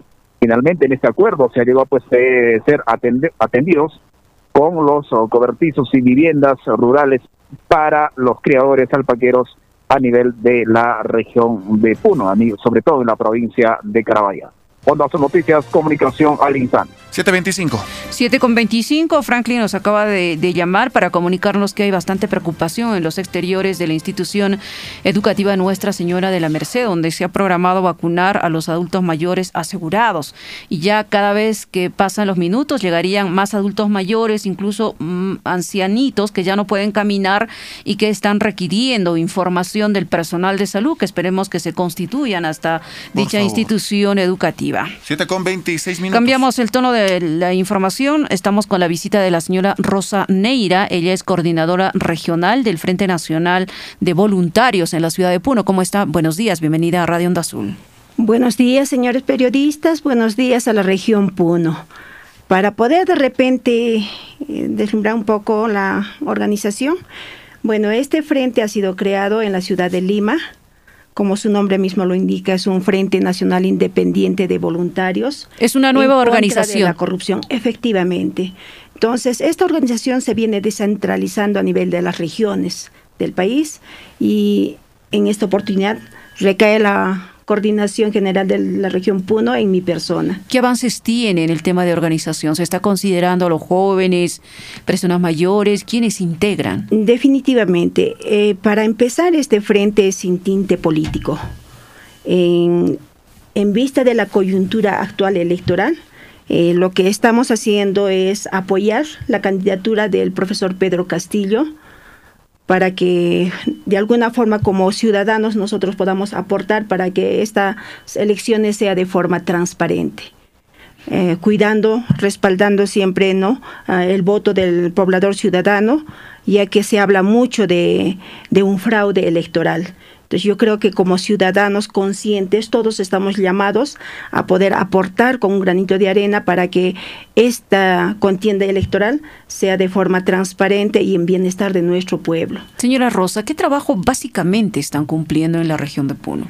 Eh, lo que estamos haciendo en, por el momento, como es una organización nueva, estamos invitando a, la- a toda aquella persona que quiera apoyar, unirse a nosotros para que podamos trabajar aquí, concientizar al pueblo, para que podamos apoyar y de esa forma defender la democracia y recuperar eh, las riendas de nuestro país en vista de repente de que han sido ya tomadas por este sistema corrupto, entonces del cual nos está llevando a un atraso, a un desgobierno y también de repente estamos perdiendo mucho de nuestros recursos naturales, ¿no? ¿Cuántas personas integran actualmente esta, eh, esta organización regional del Frente Nacional de Voluntarios? Eh, nosotros hemos creado un grupo WhatsApp al cual ya tenemos más o menos unos 200 personas que se han integrado. Hemos realizado una reunión virtual en el cual hemos tenido la participación de un tercio del grupo, pero ahora nosotros vamos a organizar el día miércoles una reunión presencial para ya tomar las distintas acciones que se va a realizar. Bien. Eh, estamos invitando también a, a todas las provincias y las para que ellos puedan también organizarse. Hemos creado también los grupos WhatsApp de las diferentes provincias y para que se puedan unir y poder coordinar y unirnos todos juntos para poder apoyar esta campaña electoral. Muchísimas gracias, le hemos escuchado. El tiempo en radio es bastante corto. Gracias a usted. 7 con 28 minutos y trabajadores de salud piden destitución del director del Hospital Regional Manuel Núñez Butrón Puno. Nuevamente las trabajadoras de salud la mañana de ayer protestaron y exigieron la inmediata destitución del director del Hospital Regional Manuel Núñez Butrón de Puno, Natalí Abad y Yacutipa Mamani, quien al momento no atiende el pliego de reclamos de las profesionales de salud estamos exigiendo los pagos del bono COVID, los pagos de horas extraordinarias que todos lo hemos trabajado desde el mes de diciembre y hasta ahora no se nos está pagando. ¿Cuántas profesionales están impagas al momento? Todo el personal, tanto enfermeras, médicos, técnicos, todo el personal asistencial. ¿Se les adeuda por horas extraordinarias? Complementarias, horas extraordinarias, así es. ¿Por qué se hacen las horas extraordinarias? Porque falta personal. Entonces el personal está doblegando esfuerzos para no dejar espacio espacios vacíos porque la población necesita ser atendida. Claro, ahora, ¿han tenido alguna respuesta de parte del director? Hemos presentado muchos documentos y nunca hemos tenido respuesta. Entonces ya estamos cansados y ahora se está despidiendo arbitrariamente personal. 7 con 29 minutos. En la parte final, eh, los estudiantes del JAES eh, o postulantes al JAES se comunican con Onda Azul. Nos hemos comunicado con algún representante, nos dice que hoy van a sostener una reunión, un consejo extraordinario a partir de las 10 de la mañana y a las 2 de la tarde tomarán la decisión respecto al pedido de anulación y ampliación respecto a un examen que se tuvo en el JAE, en el tecnológico. Así es que vamos a comunicarnos y usted esté al pendiente de la edición del mediodía para ver a qué acuerdos se han llegado respecto a ello. Hasta aquí la edición central.